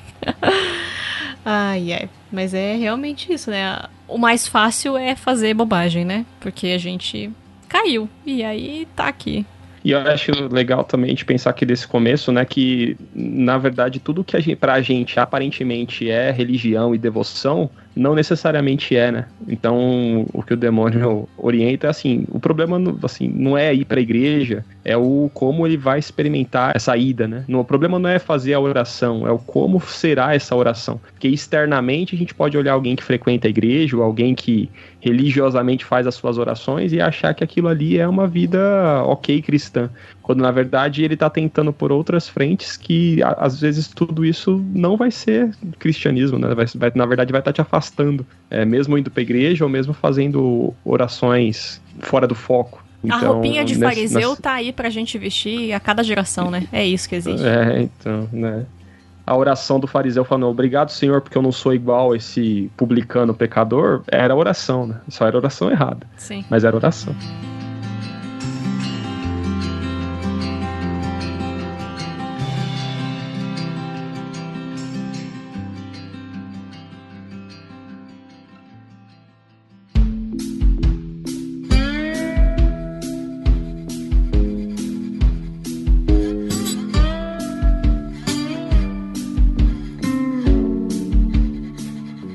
Na sequência, então, né, a gente tem o crescimento desse desse paciente na sua vida espiritual. Então a gente passa esses primeiros os embates, esses primeiros, essas primeiras dificuldades para a gente tem o início da Segunda Guerra. Então o livro vai começar a tratar da guerra. A gente tem cartas apontando isso e o Lewis publica durante a guerra, né? Então talvez as pessoas falem, ah, ele falou pouco, falou muito, né? As pessoas, todo mundo gosta de estar tá cancelando todo mundo ultimamente. A gente tem que pensar que ele escreveu durante a guerra, né? Talvez ele tenha começado antes, mas ele escreve durante a guerra. A extensão da violência e da crueldade que aquela guerra teve não tinha sido absurdamente descoberta ainda, né?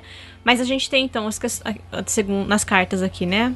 A questão do sofrimento, ansiedade, a substituição de fé por ideologias, e a oscilação na fé e na vida espiritual, e também as tentações para os períodos em que a gente já está triste, né? Já tá na baixa ali, tá na bad, e aí temos novas tentações. Esse capítulo, né, pulando aqui, o capítulo da fé por ideologia é de querer chorar no banho, né? Quando você lê ele. Você é, fica... é, porque mas também é, é, tipo, parece que ele tá vivendo aqui com a gente também, quando ele escreve. É muito interessante isso. É, e nesse caso, não é nem a falando sobre os outros, às vezes é falando sobre a gente mesmo, sim, sabe? Sim, É essa cutucada ali que dá. Não, exato, né? Eu tô...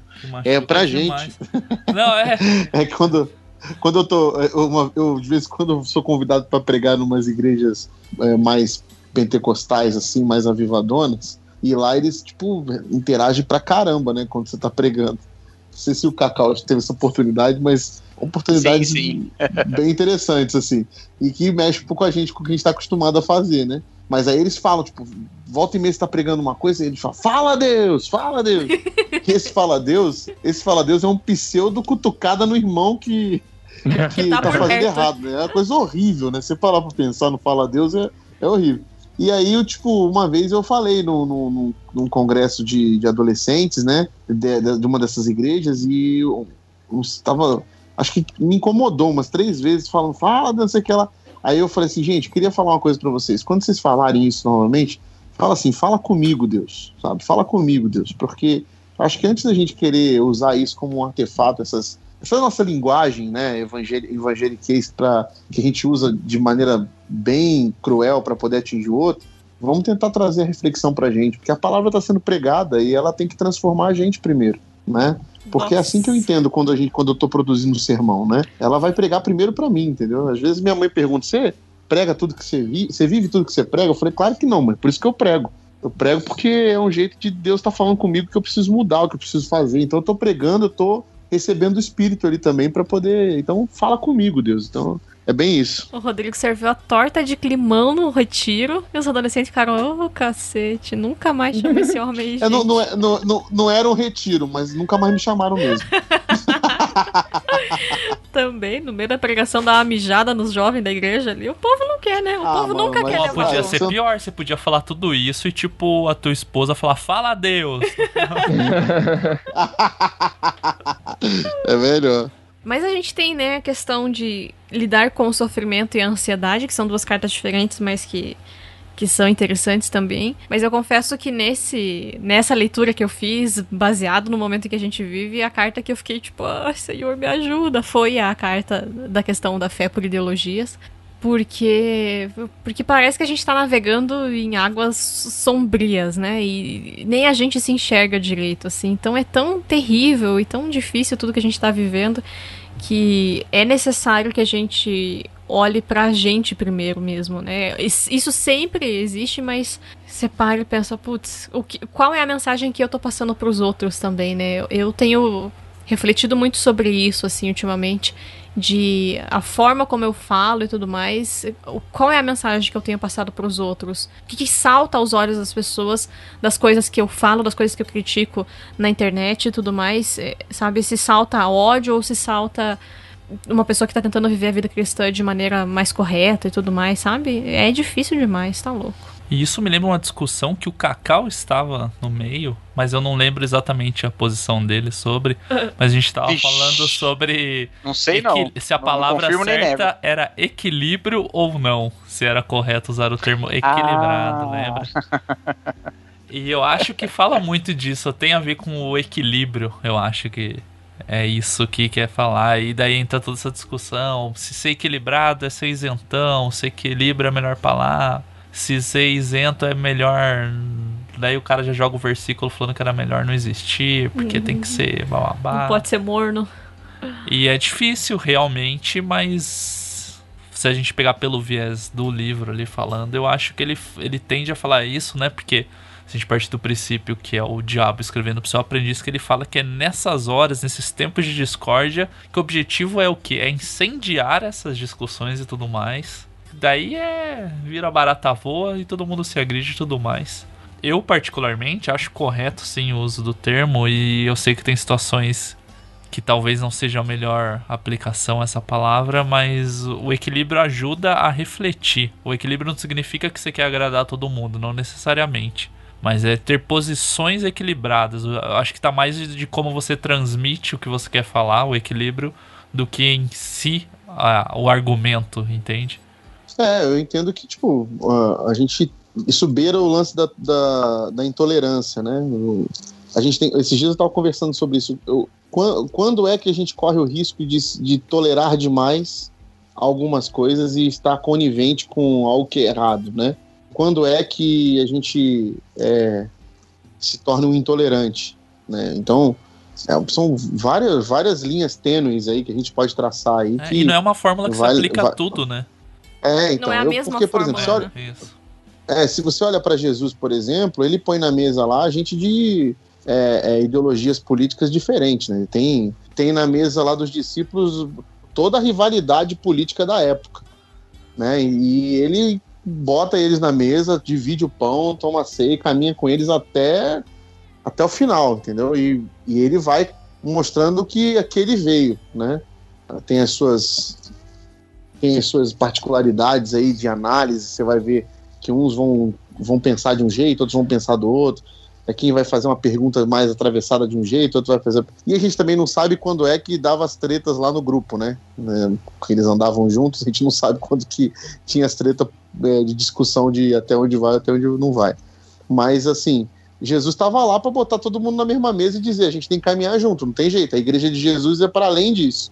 Então a gente já sabe que existe aí um, uma pedagogia para do equilíbrio, né? Do, do se ter uma, um, uma posição que existe algo mais importante a ser tratado aqui do que as nossas ideologias, embora elas existam, né? E embora elas nos levem para algum lugar. E a gente precisa saber conviver como irmãos, mesmo tendo elas diferentes, diferenças é, ideológicas aí na nossa, no nosso comportamento, na nossa existência. Com relação a esse segundo núcleo, né? Eu acho que também anterior a isso, quando ele fala de sofrimento, o Lewis já tinha publicado o, o Problema do Sofrimento, né? Que é um livro difícil, mas fundamental também para quem quer conhecer a obra do Lewis, que é fácil de achar. Então, é, quando o demônio também fala, ó, sofrimento, você tá comemorando que começou a guerra, mas é, você não tá observando muito bem, porque é o sofrimento é uma ótima oportunidade que ele vai para ele encontrar o inimigo. Ele fala, para nós seria muito melhor que todo mundo vivesse em paz, morresse velhinho, sendo enganado pelos médicos, sabe? Falando, não, vai dar tudo certo, para que eles não tivessem, para que eles tivessem amor a essa vida, porque esse, essas situações extremas acabam por revelar a natureza real do, do paciente e ele vai se aproximar de Deus. Essa guerra pode fazer. Então, se você não trabalhar direito, esses sofrimentos, eles vão, ao contrário do que você está pensando, falando pro demônio, né?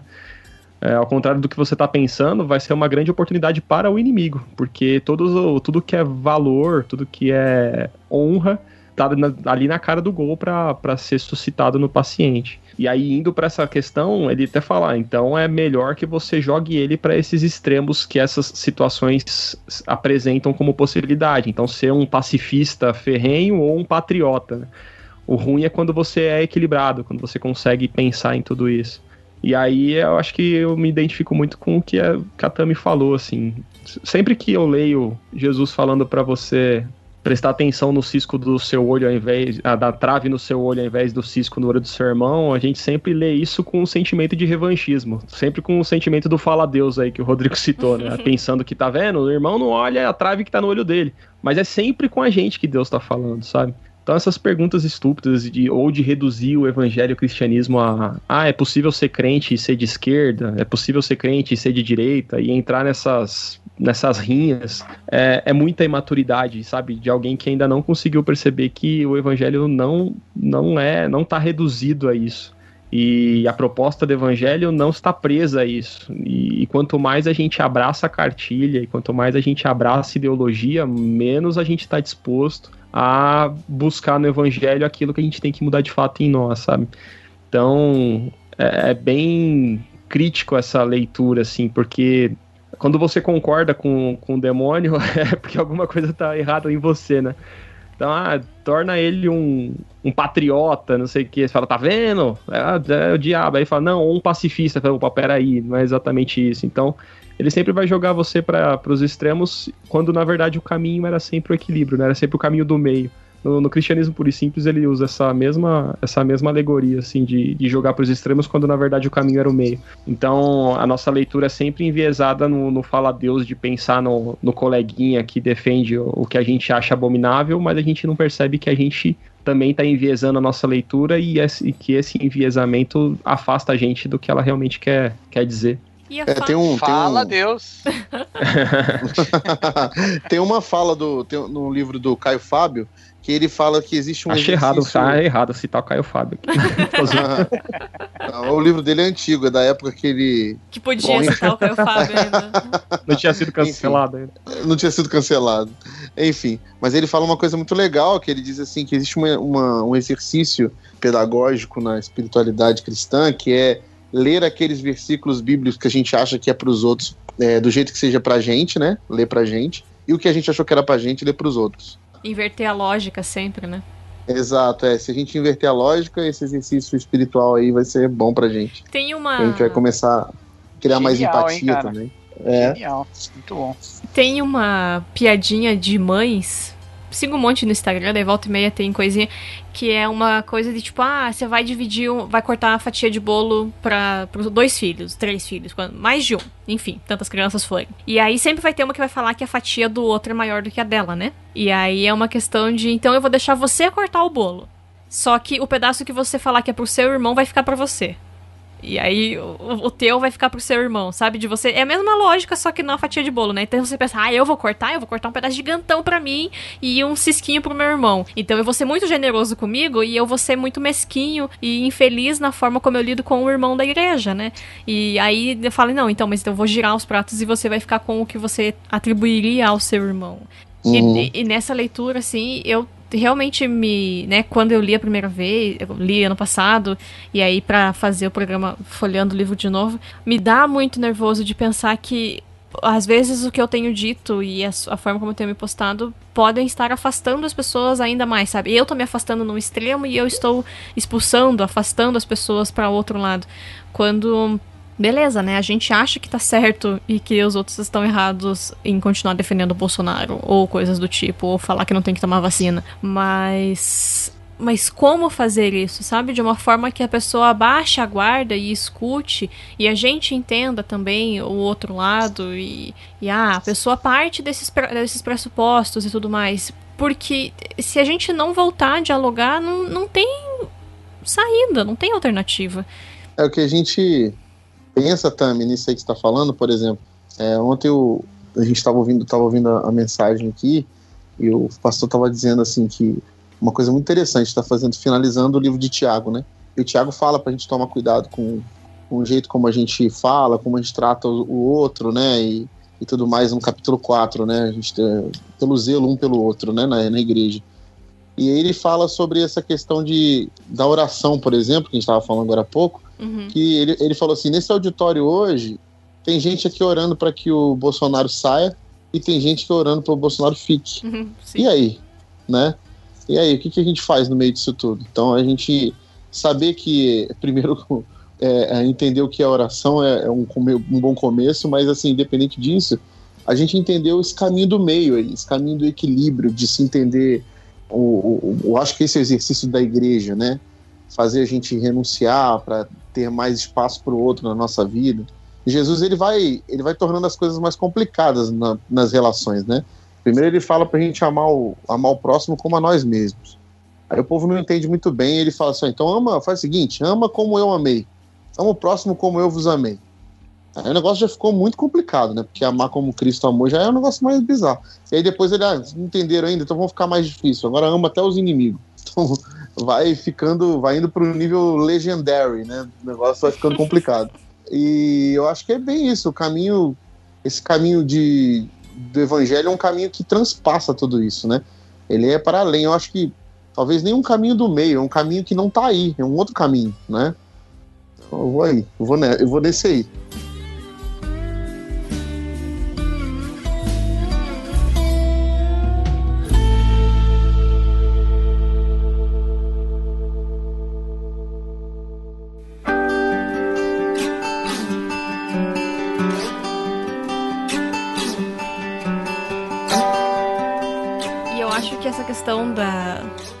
Porque o livro vai né, construindo com a gente até que o seu o paciente esteja no período de baixa. E aí cada um de nós sabe, né, aquele período que foi o pior da vida e que esteve em baixa. E já, né, co- com certeza cada um que tá ouvindo também já passou por isso. E aí é interessante pensar, né, de como a gente lida com a crise. Porque tem gente que vai se, vai se apegar muito mais à fé, né, no momento de crise e tudo mais. E tem momento que não e tem pessoas que num momento de crise ou em uma situação específica não conseguem ver saída na fé, né? Elas acabam esfriando, que é o que a gente tem no processo do livro, né? Ele vai passar daí por um, um esfriamento espiritual, um afastamento da igreja e, e novas amizades e tudo mais, que são amizades que vão colocar ele numa postura. O, como que é aquela piadinha que os pastores fazem? Crente então é. Raimundo? Crente Raimundo, não sei o que, um pé na igreja, um pé no mundo. É meio isso que vai É, acontecer com mesmo, ele aqui, é. né? Porque ele vai conhecer umas pessoas inteligentes e que não são religiosas e que tiram sarro abertamente da religião, mas ele vai continuar indo na igreja no domingo. Então ele vai ficar ali naquela hora, tipo, ai, dá uma risadinha pra não perder os amigos, né? E é engraçado porque o, o diabo vai construindo uma questão de negocie valores, dê uma risadinha, porque no fundo não, quando você, se você for amigo o suficiente dessas pessoas, talvez você vai conseguir evangelizar elas em algum momento. Então, é uma desgraça como o, o livro vai colocando pra gente que mesmo quando a gente a gente às vezes pode ter boa intenção no que tá fazendo, só que se não é aquilo que Deus quer, ela não serve de nada. Ela há um jeito de ser, sei lá, manipulada e deturpada É, e o- poluída, sabe? Ele fala um negócio no livro que eu acho fantástico. Ele fala assim que o diabo diz assim: ensine a ele a ficar quieto na hora que ele deveria falar e a falar na hora que deveria ficar quieto, né? Tipo, Sim. Isso é muito louco, né, cara? Porque essa é, esse estágio de, de estou perdido sobre em que horas eu tenho que me posicionar e a hora que eu tenho que ficar e a hora que eu tenho que é, abrir mão da minha opinião é, é mais ou menos o que a gente vive hoje em termos assim ampliados com as redes sociais, né? A hora que qual é a hora que nós devemos nos posicionar e qual é a hora que eu devo ficar em silêncio, né? Me recolher a minha insignificância. Porque hoje parece que o grande dilema de quem tem alguma posição, assim, por exemplo, é, é a gente que está na frente de uma comunidade de fé, né? Qual é a hora que eu tenho que falar alguma coisa? Ou tenho, eu realmente tenho que falar alguma coisa sobre isso? Ou eu realmente tenho que entrar nesse. Então, é esse tipo de, de confusão que ele coloca na cabeça do paciente ali do, e, e vai ensinando o sobrinho dele, o, o demônio sobrinho, a fazer né, com os, os intelectuais, né? Lá que não são crentes que estão tirando sarro, é essa, é, entre aspas, omissão né, da, da fé, né? É, é muito interessante quando a gente puxa um pouco pra gente também e força um pouquinho para encaixar no que a gente está vivendo também em termos de, de opinião, né? De que falar, de quando que eu tô sendo omisso, quando que eu tô é, sendo um Pedro, né? É, negando a Jesus enquanto eu precisava fazer. Tem essas, essas coisas que vão batendo na gente de vez em quando, hoje em dia, que é, eu acho bem complicado também. É uma luta também. Eu acho que essa. Hoje a gente tem uma atualização dessa, dessa distração toda, né? E dos vínculos que, que vão nos formando a despeito da espiritualidade verdadeira, né? Que é a própria internet, sabe? Eu acho que várias vezes, como a internet ela é. Não a internet como tecnologia, mas como as redes sociais fazem com que toda a sua rede de relações seja onipresente, né? Uhum. 24/7, ela se apresenta frequentemente como um rival do seu relacionamento com Deus mesmo. E me entendam, eu não tô falando que dá para se relacionar com Deus a despeito das pessoas e nem que é, relacionar-se com Deus exige um retiro do convívio com as pessoas. O que eu tô falando é que às vezes a gente supre certas coisas da nossa vida, a gente substitui certas necessidades espirituais por essa comunidade onipresente, sabe? Só que ela não é formada pelo caráter divino, né? Ela é formada pelo caráter humano, né? Então, eu escrevi um tempo atrás um texto que o título era E se os seus posts fossem orações? Porque eu acho que frequentemente a gente, ao invés de buscar Deus em oração, a gente posta, sabe? a gente posta a nossa indignação, Isso, a gente posta... isso seria o título de um livro, não?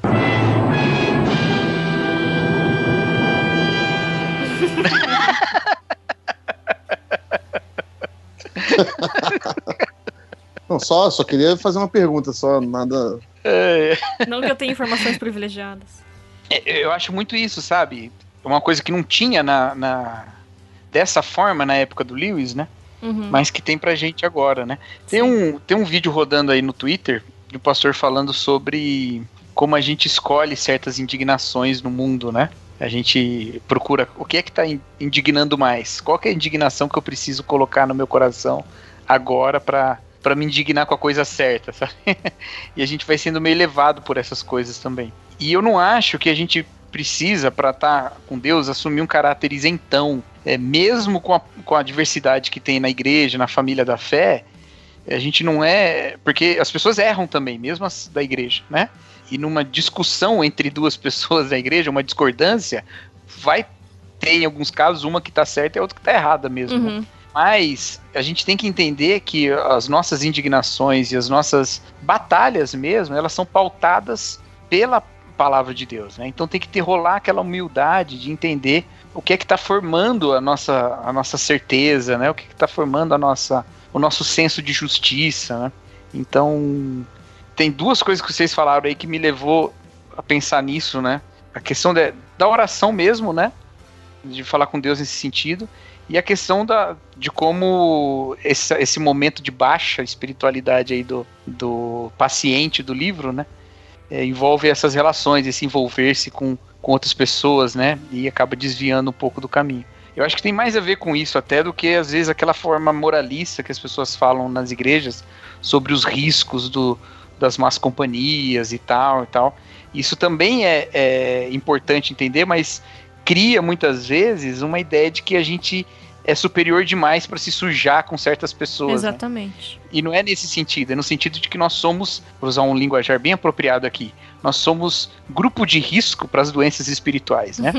pra gente estar junto com gente que tá transmitindo sintoma. Então a gente tem que se afastar de certos sintomas porque a gente é grupo de risco, a gente é fraco demais Aham. para essas coisas, sabe? E não forte, não melhor demais, É, né? Não melhor, exatamente, É exatamente. muito bom. Só pra fazer um gancho antes que a gente mude de assunto, nesse ponto que você falou da internet, a Luísa Nazaré, a Luísa Agreste Nazaré, que é filha do Ricardo Agreste e esposa do Paulo Nazaré, ela tem um trabalho bem legal, assim, com mulheres na, na internet.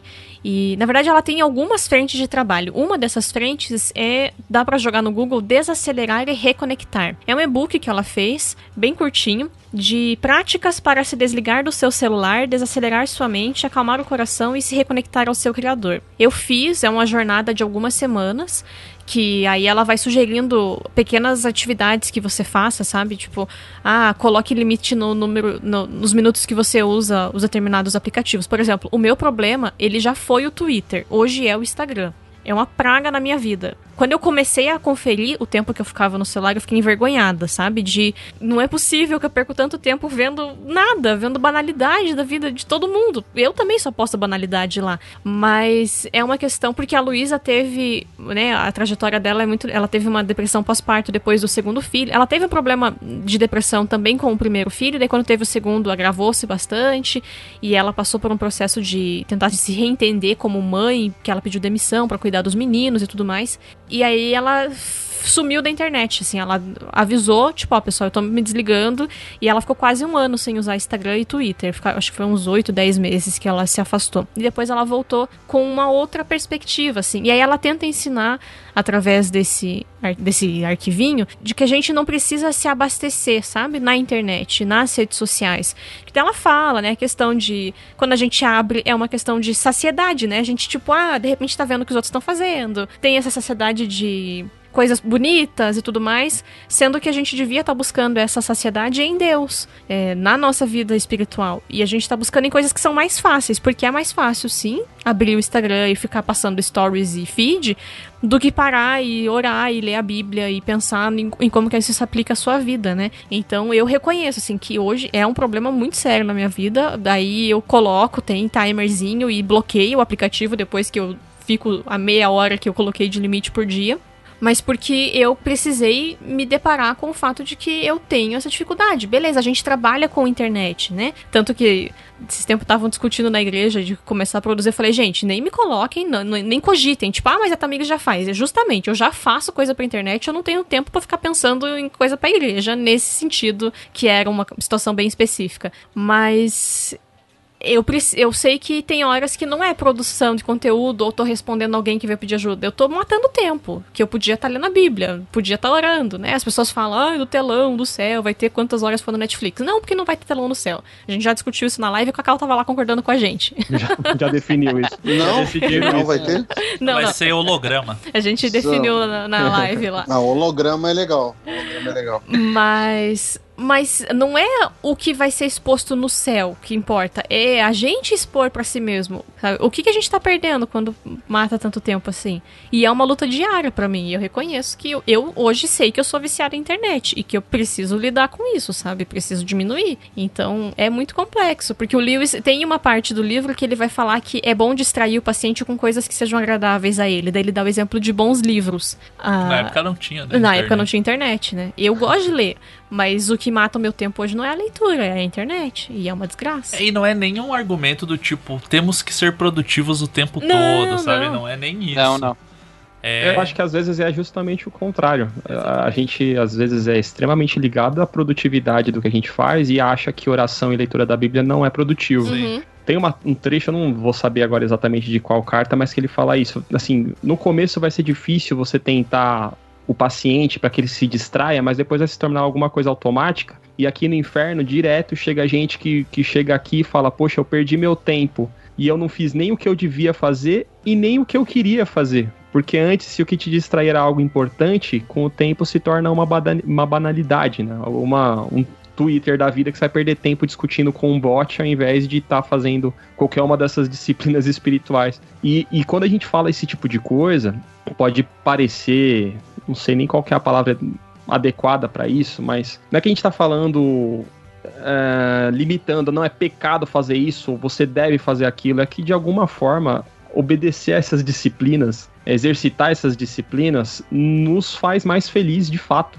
É, nos encaixa mais próximo daquilo que Deus quer que a gente seja. E é esse passo a passo, é, é, é devagar. É- o caminho para o inferno é devagar, e o demônio fala aqui em uma dessas cartas que o caminho para o inferno não, é, não são os grandes pecados, mas são os pequenos pecados cotidianos. E o caminho para se chegar mais perto daquilo que Deus planejou pra gente também é passo a passo e através de coisas pequenas, sabe? Então, todas essas coisas que com o tempo a gente vai achando que são trivialidades, como se ajoelhar e, e- e orar um Pai Nosso, é, na verdade é o que vai, dentro de uma disciplina que começa pequena, te deixar mais feliz, porque o, o demônio não entende, em uma das cartas ele fala isso, né? Que eles querem consumir o ser humano. E o inimigo, não sei porquê, ele quer que o ser humano se torne pequenas miniaturas dele mesmo. Né? Ele quer nos atrair, não quer nos cativar, não quer nos possuir.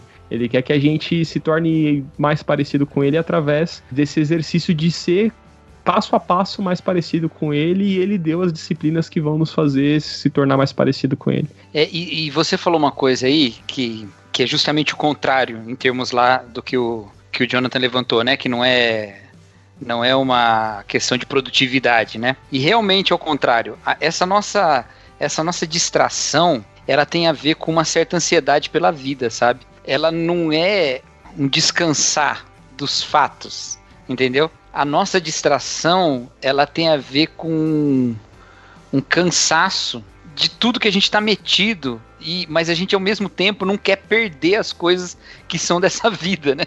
Então a gente não, não tem, por exemplo, tédio. Gente tá o tempo todo tão estimulado, né? Que a gente não tem mais a experiência do tédio.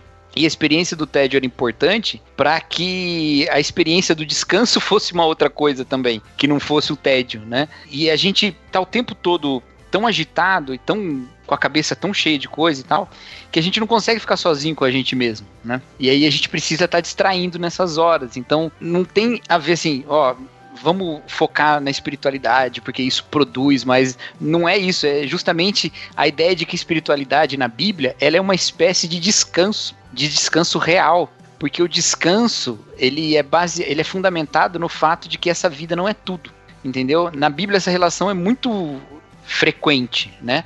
Por que, que a gente descansa? A gente descansa porque Deus descansou. E Deus descansou mostrando que o mundo não é ele. Que ele é uma coisa e o mundo é outra, né? Porque ele criou o mundo todo, descansou e o mundo continuou funcionando. Não, não parou por causa disso, né? Então o descanso é um convite para a gente se conectar com Deus. Né? É um momento de conexão com Deus. Quando a gente substitui isso por qualquer outra coisa, a gente está geralmente é, mais cansado. a gente está se agarrando a coisas desse mundo como se fossem coisas que a gente não quer perder enquanto a gente estava segurando outras, entendeu? Como se as obrigações da vida fossem é, um monte de brinquedo que a gente segurou no colo e na hora que a gente precisa largar os brinquedos para poder de fato brincar com eles, a gente quer agarrar mais brinquedos, entendeu? Então a gente nunca de fato aproveita a vida, porque a gente nunca de fato olha para essa vida como não sendo tudo que existe, né? Então, viver a vida é, de maneira saudável envolve essa saúde espiritual que se faz na conexão com Deus, numa espiritualidade que é um descanso mesmo, sabe? E é, é justamente o contrário da visão da produtividade. Cacau, isso é interessante que você está falando, porque assim, a partir de Cristo, o descanso não é um dia na semana, é uma pessoa, né? Uhum. É, Hebreu, Hebreus vai falar: quem creu entrou no descanso, entrou no Shabat, Senhor. Quem creu em Cristo entrou no descanso. É, você passa a ter uma, uma um estilo de vida, né? Vamos dizer assim, né? Uma vida, essa vida mais que abundante que Cristo oferece é uma vida de descanso, né? Uma vida em paz. É uma vida no que, que, que você vai encontrar sentido nas coisas que te, nas coisas que representem que o seu caminho está em paz, né? Tem um, um livro que virou moda nesses últimos tempos aí, que é da Sociedade do Cansaço, e ele fala algumas coisas muito interessantes sobre esse século, né? Sobre as doenças que que tem atingido a gente né, nesse século. E as doenças são todas relacionadas a isso, né? Ao fato da gente não encontrar descanso. A gente tem uma vida que não tem descanso, né? E que nos tira a sensibilidade do comum.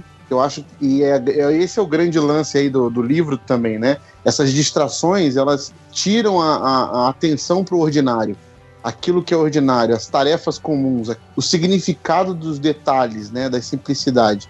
E, e, é nisso que Deus vai manifestando a sua presença, no ordinário, no comum, né, no simples. E a, a, porque esses são os dias que a gente tem debaixo do sol, né, que é o que Eclesiastes vai ficar naquele.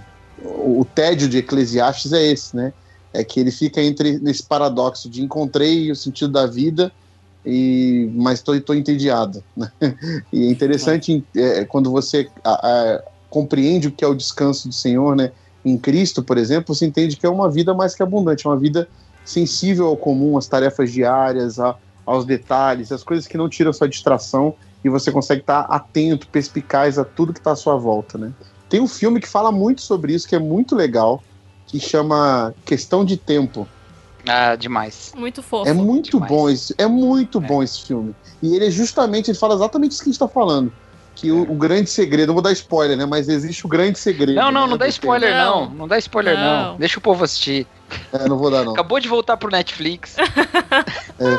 É verdade, ele tá- ele voltou mesmo, é verdade. Mas eu não vou dar spoiler, não. Mas é isso. É, é- é muito bom, cara. é Muito bom. Vejam, vejam. Não, E, e é. tem uma coisa nisso aí que você falou de Jesus é o descanso, né? Que quando Jesus fala, vinde a mim todos vós que estáis cansados e sobrecarregados e eu vos aliviarei, o sobrecarregado ali era os sobrecarregados pela lei, né? E logo em seguida, Jesus é criticado e combatido por não respeitar o sábado, que era o descanso. Exato. dizer, muito O exatamente. sábado tinha sido de uma maneira transformado em, em um parâmetro de espiritualidade sadia, né? O sábado era um si, descanso e não a relação com Deus, que causava sobrecarregados e ainda é, ainda mais culpados, né? Porque Jesus mesmo fala, né? O sábado é pro homem, não o homem pro sábado, né? Então Jesus vem colocar as coisas em ordem nesse sentido também, né? Eu não sou, nunca serei, né? Daqueles que substituem a saúde mental pela né, pelo, pelo aconselhamento, né, os tratamentos de saúde mental pelo aconselhamento bíblico, não. São coisas distintas, tarefas distintas, missões distintas, mas nós precisamos lembrar da esfera espiritual da vida quando colocamos as coisas no lugar nos outros sentidos também, né? É, eu acho que isso nos abre horizontes também de, de cuidado, né? E de cuidado em Cristo e sintonizar as esfera, a esfera espiritual da vida no que é Cristo mesmo, por vezes passa por nós é, ignorarmos essa lógica mundana que reina na religião, sabe? É, a gente importou muito uma lógica mundana para o que a gente chama de espiritualidade, né? E a gente precisa de uma de um renovo disso, olhando para Jesus mesmo, sabe? E buscando esse encontro é, às vezes com coisas bem bruscas, assim como a, a Tamires falou, né? De bloquear mesmo a sua, seu- suas distrações aí, mas também descobrir um relacionamento novo, né, com Deus. Isso é muito importante. E vou aproveitar tudo isso que vocês falaram e fazer dois publis não publis, pois não sou patrocinada, mas a revista da editora Ultimato de janeiro e, e fevereiro agora de 2021 tem por título Exercite-se. Saia da inércia espiritual e fala sobre a questão das disciplinas espirituais. Eu não li ainda, mas parece ser muito bom, muito interessante a, a proposta. E o livro Liturgia do Ordinário, que quando eu vi um monte de gente falando, eu falei, ah, acho que estão superestimando o negócio, mas não, o livro é realmente muito bom. Eu tô feliz porque eu a autora tweetou que o livro, o segundo livro que ela escreveu vai ser traduzido para o português também, vai vir para o Brasil. Não sei qual foi a editora que comprou os direitos, mas o Liturgia do Ordinário é um livro realmente muito bom e trata essa questão de conseguir olhar para nossa realidade, para o nosso cotidiano, porque até, né, baseado na foto que o Rodrigo postou esses dias aí, é, não era um dia especial, mas ele quis homenagear a esposa na foto do Instagram. Ah, foi tão fofo. Sim, e é isso, Foi. né? Os- a nossa vida, ela é ordinária. Agora- Existem... Diga. Tami, e a quantidade de gente que veio mandar dar parabéns pra ela foi demais, velho. Já achando que era aniversário De- de dela? Feliz aniversário. É, achando que era Bot, o aniversário povo dela. programa Gente, bot no Instagram, que é O tipo. povo não lê, mano. O povo Não. não, lê, velho. Pelo menos foi feliz aniversário. Bom é que você já viesse. Ai, que bom, vai vir. Tomara que venha um menino dessa vez. Nossa, cara. Eu acho que o povo não, o povo não lê nem o título, porque eu, eu- eu começo pelo título do, do texto que eu escrevi. E eu acho engraçado isso, que o povo dando parabéns. Eu falei, gente, que, que coisa engraçada isso, gente. Ai, o povo não lê nada, já só vê a foto. Pelo Ih, menos, onde o botou a foto? soube, pelo menos o povo soube que é positivo, né, cara? Porque É. via foto preto e branco podia achar que ela tinha morrido. Isso, eu né? ia falar Aí ia ser- isso. A foto Ah, preto e é verdade, branco É é. verdade, tem isso. Luto. No tempo da Covid tá difícil postar foto preto e branco. Nossa, tá mesmo? Verdade. Ai, é.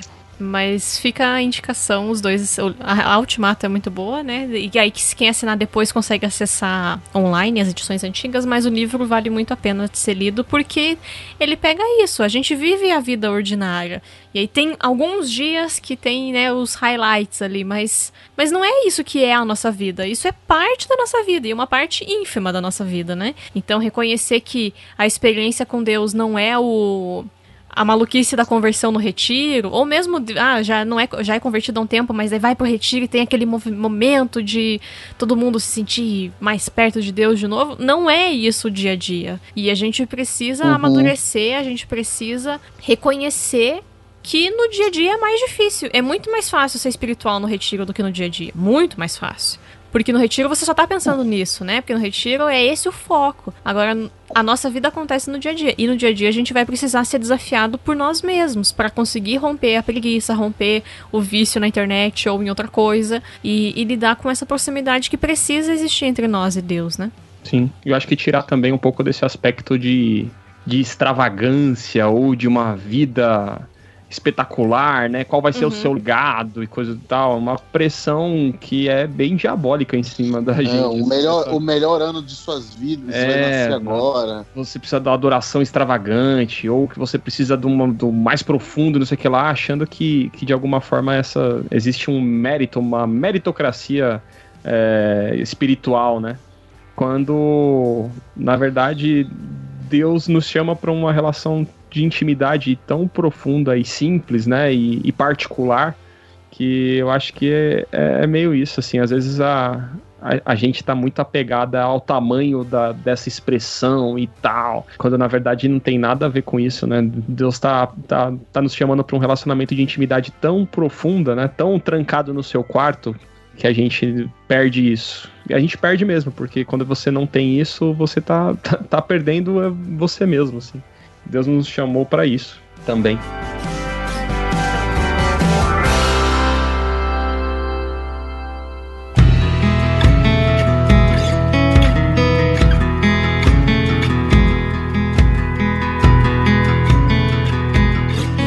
Nós temos, né, o, o- coitado do paciente, passando por um processo de uma segunda conversão ou um retorno à vida religiosa, aí fica a seu critério o, o nome que você vai dar a isso. E aí a gente tem algumas questões específicas, né? Que ele passa para- pela questão do arrependimento. O diabo chefe lá, o diabo mestre, fala que é mais perigoso ainda, né? Porque ele vai voltar, tipo, poxa, tô, tô em alta ali, tô querendo re- pegar o tempo perdido e tudo mais. Então é muito importante que a gente não permita que haja essa renovação e essa aproximação dele com Deus, porque se acontecer, ela talvez seja mais firme do que a primeira, né? Seja mais é, sólida do que a primeira. E aí. Né, nós temos as discussões sobre orgulho, sobre, sobre humildade, sobre focar o presente ou viver o futuro. Eu acho que a gente falou um pouco disso, apesar de não ter sido esse específico tema. A gente falou um pouco disso quando estava discutindo a questão do Cacau falou da internet, da gente querer se apegar à vida terrena, e aí não, né, você fala, mas a vida terrena é o presente, só que é desconectar daquilo que é o que a gente precisa viver, né? Então, olhar para essa discussão do presente versus futuro, que daí todo mundo joga o versículo de Mateus 6 lá, é uma questão muito de colocar as nossas esperanças em outras coisas, né? E quando a gente vive uma vida muito focada na internet ou no, na- no que seja o problema de cada uma das pessoas que está no papo e ouvindo, é isso, né? Tentar substituir a vida eterna por essas migalhas que a gente tem aqui. E nós temos o, a- o, o ápice dessa, desse bloco de, de cartas, o fato de que o diabo tenta introduzir, né? O mestre tenta introduzir a questão de que o paciente não se fixe em uma igreja, ele não se dedique a estar em uma comunidade, trabalhando e inserido nessa comunidade, mas que ele vire um apreciador, que ele passe a pegar o que ele considera de melhor em diferentes locais e descartar o que ele considera inútil, e assim ele viva uma vida não plena em nenhum lugar, né? Porque ele tá ali só passando, só só de voyeur. Só de voyeur é bem engraçado essa, essa expressão. Acho muito legal é, quando ele entra nesse, nesse núcleo né, de, de reconversão, de retorno à fé, quando ele diz que o erro do demônio foi permitir que o paciente tivesse prazeres genuínos, né? Que todo prazer genuíno nos reconecta com o que há de eterno, com o Criador mesmo, que é o, o Deus que criou a- esses prazeres, né? E que o erro do, do demônio foi ter negligenciado isso, que ele devia ter jogado o paciente para prazeres supérfluos e superficiais e não deixado ele se reconectar com a eternidade através desses prazeres genuínos.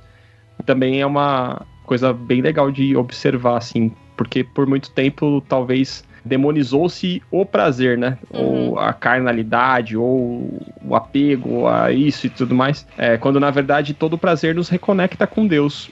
Tudo, todas essas expressões que Deus colocou em nós, todas esses, essas pequenas pistas da eternidade que a gente tem, acabam nos reconectando com ele, né? O diabo, na verdade, ele só deturpa esses, esses prazeres para algo de fato diabólico que nos afasta. Mas quando, a quando o, o demônio erra em permitir que o paciente tivesse contato com esse prazer genuíno, é isso que faz com que o paciente retorne para os caminhos e, e para a igreja e para Cristo, né? para a vida cristã.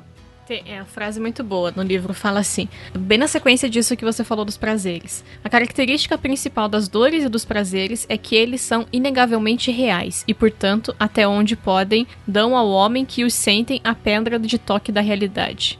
Então, não, não pode deixar a gente ter a noção da realidade também, porque.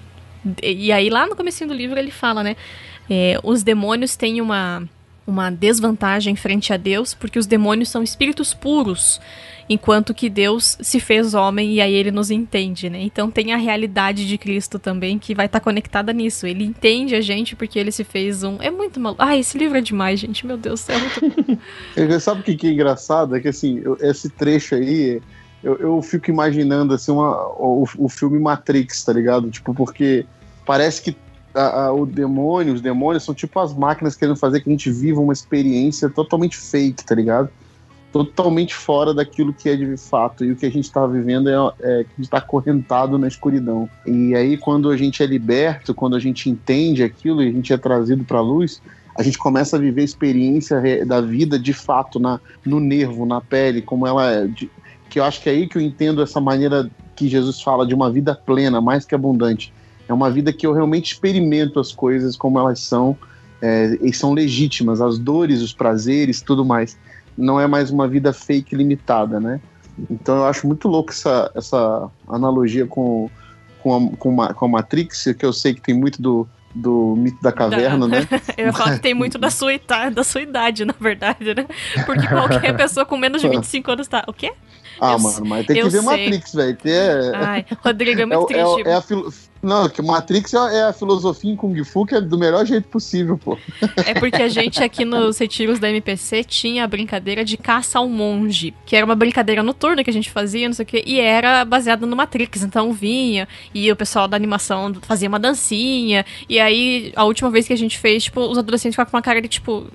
Por que eles estão tudo vestidos com essas roupas compridas preta aí? O que que tá acontecendo? Aí no ano seguinte a gente atualizou para Piratas do Caribe a brincadeira, porque eles estavam nem aí pra Matrix, mas.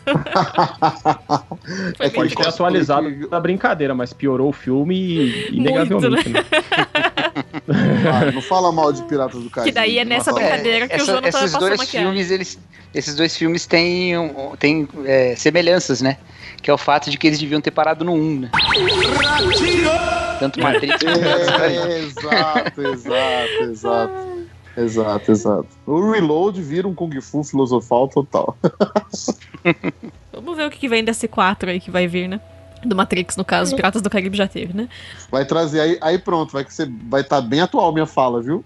Viu? Daí você volta a poder falar do Matrix. Mas continue, que eu só É. queria te zoar um pouquinho. E travou a Matrix aí. Não, não, pô. Então, mas é é isso, eu acho que, que esse lance da, de- do, do convite do evangelho é para viver uma vida de verdade, né? Toda vez que a gente vê que.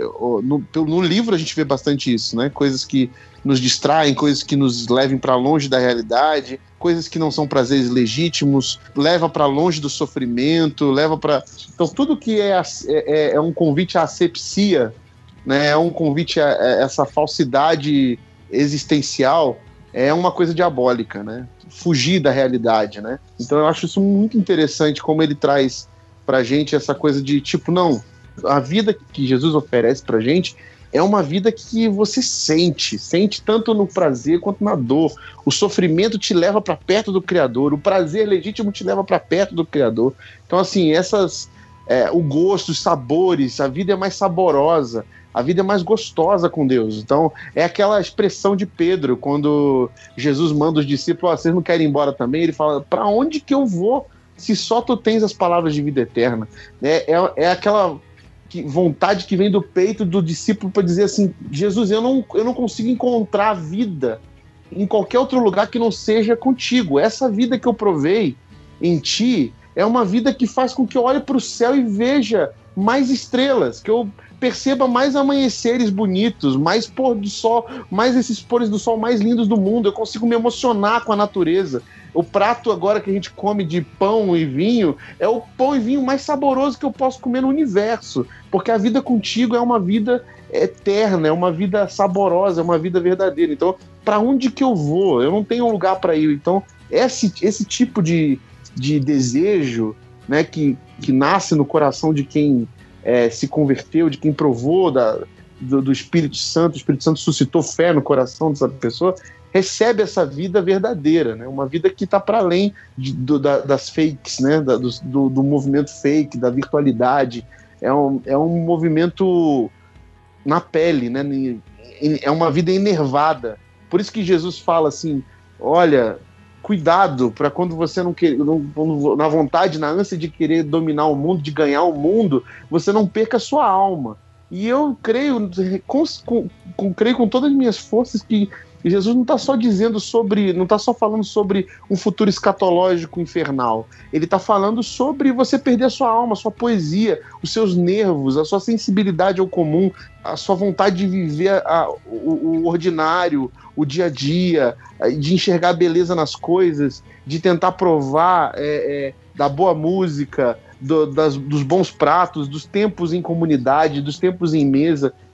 O convite de Jesus, do Evangelho, é esse convite para a vida real, tanto para dor, quanto para alegria, quanto para paz, quanto para o descanso, quanto para o prazer. Então eu, eu, eu vejo muito isso quando eu leio esse trecho do livro, quando eu vejo o Lewis fala tão bem disso, inclusive no problema do sofrimento ele fala bastante sobre isso também. E eu acho que até que liga quando ele fala de presente e futuro, né? Que o diabo estimula a tentação a essa abstração do futuro, porque o futuro é a única coisa que não existe. E aí você vai colocar na cabeça do paciente problemas e preocupações e soluções para problemas que ainda não, não existem, que não chegaram e que não vão se materializar. Então ele vai ter 10 problemas, 10 soluções possíveis e só uma vai ser a real e talvez nenhuma delas foi prevista, né? É, vida do ansioso, o Então, nome disso. É, então quando ele, quando ele fala que é tanto um, um medo exagerado do futuro, e pensando né, que ele está- estava num, num período de guerra, tanto um, um medo exagerado do futuro quanto uma confiança tola de que tudo vai dar certo são desejáveis. É, a única coisa que, que não pode ser desejável do ponto de vista do Satanás é que a gente aprecie o presente, ou viva o presente, ou tome as atitudes que são necessárias no presente, né? E viva um dia de cada vez, né? e viva um dia de cada vez. Então, pensando no período de guerra, talvez ganhe mais significado, mas essa questão da ansiedade é, é muito presente, né? E o quanto que a gente precisa ser vigilante com relação a, a isso. Então, o diabo quer que a gente seja obsessivo pelo futuro. Ele não quer que a gente. E principalmente que a gente não exercite virtudes no presente. Então, que você fique sempre, assim, focado no que vai acontecer, mas que as, a- as suas virtudes nunca sejam, sejam exercitadas é, hoje e agora, né? E isso a gente faz o tempo todo, né? Você, não- você sempre fica pensando, ah, mas ah, a pandemia vai passar, quando a pandemia passar e vocês não fazem as suas coisas agora para ela passar, mas a gente, quantas oportunidades de, de exercitar as virtudes do fruto do espírito hoje a gente tem e a gente deixa passar porque a gente está abstraindo para coisas futuras que ainda não se materializaram e talvez nem se materializem.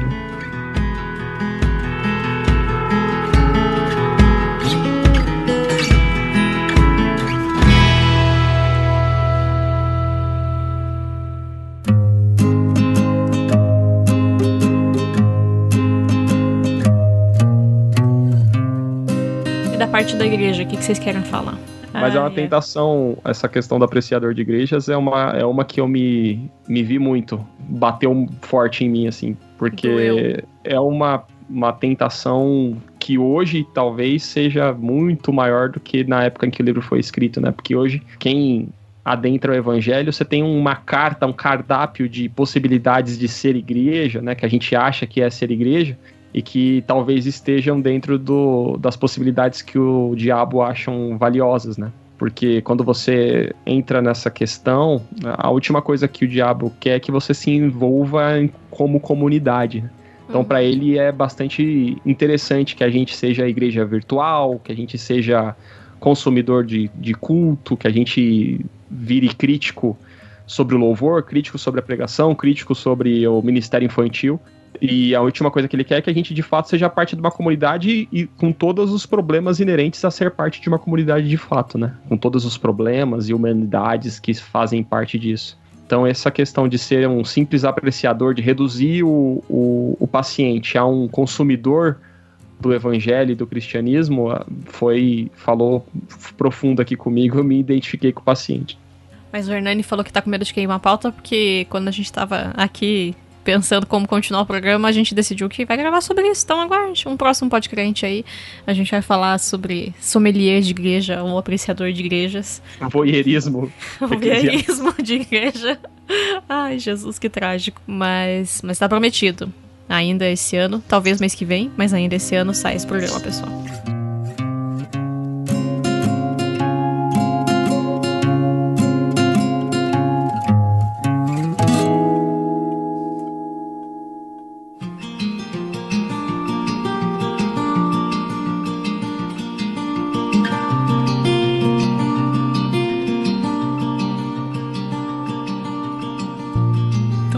Enquanto não chega o, o análise do voyeurismo de igreja, tem muitos nomes bons aí. Vai ser difícil definir o título do programa.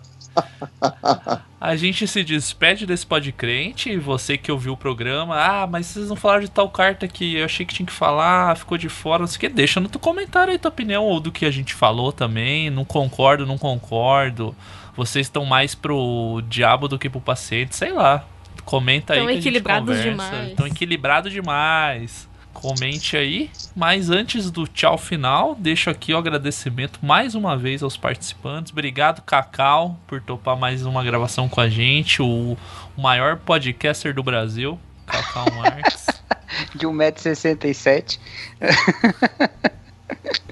Mas- Valeu, galera. Foi muito legal. Leiam esse livro se você ainda não leu. Se você já leu, lê de novo. E um beijo pra todo mundo. E se quiser falar dos seus podcasts, eu vou falar, coloca aí a lista, Jonathan. Vai demorar um pouco, mas Opa. coloco. Fica, fica um episódio só pro Cacau falar dos podcasts dele. Não, acompanha lá o podcast 365 Não Mundo Cristão, que a gente está acompanhando a leitura da Bíblia 365. Esse é o meu último projeto. E no Último eu tô com podcast atual, agora para mantenedores, mas o primeiro episódio tá disponível aí, meio amargo. Procura lá no feed do Bibotalk que vocês vão achar. Rodrigo, obrigado mais uma vez aí a vir a, vir a dividir a mesa com a gente. E antes de você buscar o seu carro revisado, faça a sua revisão e suas considerações finais. Eu que agradeço, eu que agradeço aí o convite, sempre um privilégio participar aqui dessa mesa. É, brigadão demais. Se você não leu o livro, leia. Leia. É uma leitura, se você é fã de C.S. Lewis, leitura obrigatória da E se sua não é, porque a gente livros. sabe que tem uns ouvintes que não são, leia, talvez você vire fã dos É, livros a partir desse se livro. você tá Verdade, errado. verdade. Até porque não é o Lewis que escreve, é o diabo, né? Então, É verdade. Mas Mas leia, leia. diabo. Nas redes sociais, você me encontra, aqueles, né? O arroba Rodrigo Q no Instagram. E você me encontra também no podcast do canal Telescópio. Minha- essa minha família maravilhosa que vem no comando da voz do nosso querido amigo Hernani, que está aí também. Então, ouçam lá o canal Telescópio, que também está nessa plataforma linda e maravilhosa da Crentaço. Obrigado, gente. Um beijo para vocês. sim, Hernani, mais uma vez, seja bem-vindo. E fala aí, dá suas considerações finais. Agradecer o convite para estar aqui novamente, né? Convidar a galera a ouvir o telescópio todo dia 10 aqui na Crentaços. Dizer, estimular todo mundo novamente a ler o livro. A gente veio aqui conversando, se aprofundando, a gente chegou no capítulo 16, então faltou metade. É, a gente chegou na metade do, do livro, né? Então é, é bem profundo, deu para ter um gostinho, acho que Óbvio, não ia dar pra tratar de tudo, mas fica o convite para que vocês leiam e comentem aí também, às vezes, o que vocês mais gostaram ou não gostaram, o que, que ficou faltando. Como Pessoal que chegou até, pessoal que chegou até agora no, no 16, chegou no final aqui do podcast, vai ficar com a cara que ficou no cinema quando viu Sociedade do Anel, do Senhor dos Anéis. É, então ela faltou metade. Acabou aqui? É. Mas obrigado aí pelo convite, foi um prazer estar com vocês novamente. Poxa, é sacanagem comparar com a Sociedade do Anel que acaba naquele anticlímax do Boromir morto, né? Você fica tipo, Nossa, muito tenso. não, já perdeu o Gandalf, morre Boromir, É, a pergunta todo é quem é o. Gandalf desse episódio Ai, que sumiu e. quem é o Exato, o Gandalf ter, ter falado é, pro é, Run, Run, you your fools." fool. É, run, fools. Ai, Ou era melhor ter acabado no You Shall Not Pass. Sim, triste de quem foi ver o filme e não sabia que era uma trilogia. Acho que o filme é aquilo. Você não sabia, né? Ou não é? Foi o Mário que Não, falou. eu sabia. Acho que foi o Mário, quando a gente gravou sobre o Senhor dos Anéis, ele, oh, eu não sabia que ia ter continuação, acabou É o filme, eu tipo, fiquei... o Podcrente de Senhor dos Anéis é assim também. A pessoa ouve uma parte, acaba na metade e daí tem a parte 2 Aí depois. volta com outro microfone e tudo mais. O primeiro tá um a caos. primeira vez, primeira vez que eu assisti, eu não sabia que era trilogia, não, cara. Eu Você fui também sequinho. ficou... Foi brigar com o cara que vende o ingresso. Não, eu não, eu não, não sabia, eu não fazia ideia do que se tratava. E aí depois eu virei fã, assim, do Tolkien de uma maneira. Assim, eu fiquei fã primeiro do Tolkien do que do Lewis, pra você ter uma ideia. Mas, ó, parece que é maluco que a gente tá falando, mas faz sentido, porque esse livro, Cartas do Diabo do Seu Aprendiz, foi dedicado ao Tolkien, embora o Tolkien não goste do livro. É, Hernani, você que é, É- mais é verdade, fã. é verdade. Porque assim, eu já vi gente falando que o, o Tolkien não gostou, mas eu não achei uma fonte que Então, corrobore Não, isso. tá, tá no, no- na biografia do Alistair McGrath que o Tolkien não gostou da, da dedicatória porque é um Que- livro superficial é um e livro principalmente diabo, porque o né? Lewis depois falou que não, que não foi um livro que, enfim, ele também gostou muito. O Tolkien era muito crítico, né? O Tolkien não é O- fácil, o Tolkien né? era. Difícil o de Tolkien- gostar, do- difícil de agradar o velhinho. O porque Tolkien era poucas. Ele era é, poucas. Ele falou também uma tudo. vez que o. Não gosta do Aslan, falou- não gosta de, não gosta de nada. Não, ele fala também uma vez que o o como é que é? O Lewis tinha que se, se restringir a escrever sobre teologia, né? Parar de ficar escrevendo. Credo, mas que prepotência desse amigo aí. Credo. Né? O cara é crítico. Ah, escreveu muito rápido. Ah, escreveu não sei o quê. Ah, É, você vê que é uma intimidade de amigo mesmo, né? O problema é que vem um público, né? desse- Quando vem a público, daí a gente fica aí especulando na fofoca da vida dos velhos. Ah, mas é isso. Um abraço pro Tolkien, um abraço pra você que escutou até aqui. Pro Lewis também. Quando você, quando você imagina Tolkien e o, e o Lewis conversando, você imagina o Dumbledore e o Gandalf? Ah, não. Eu respeito os dois, né? Comparar com o Dumbledore é sacanagem.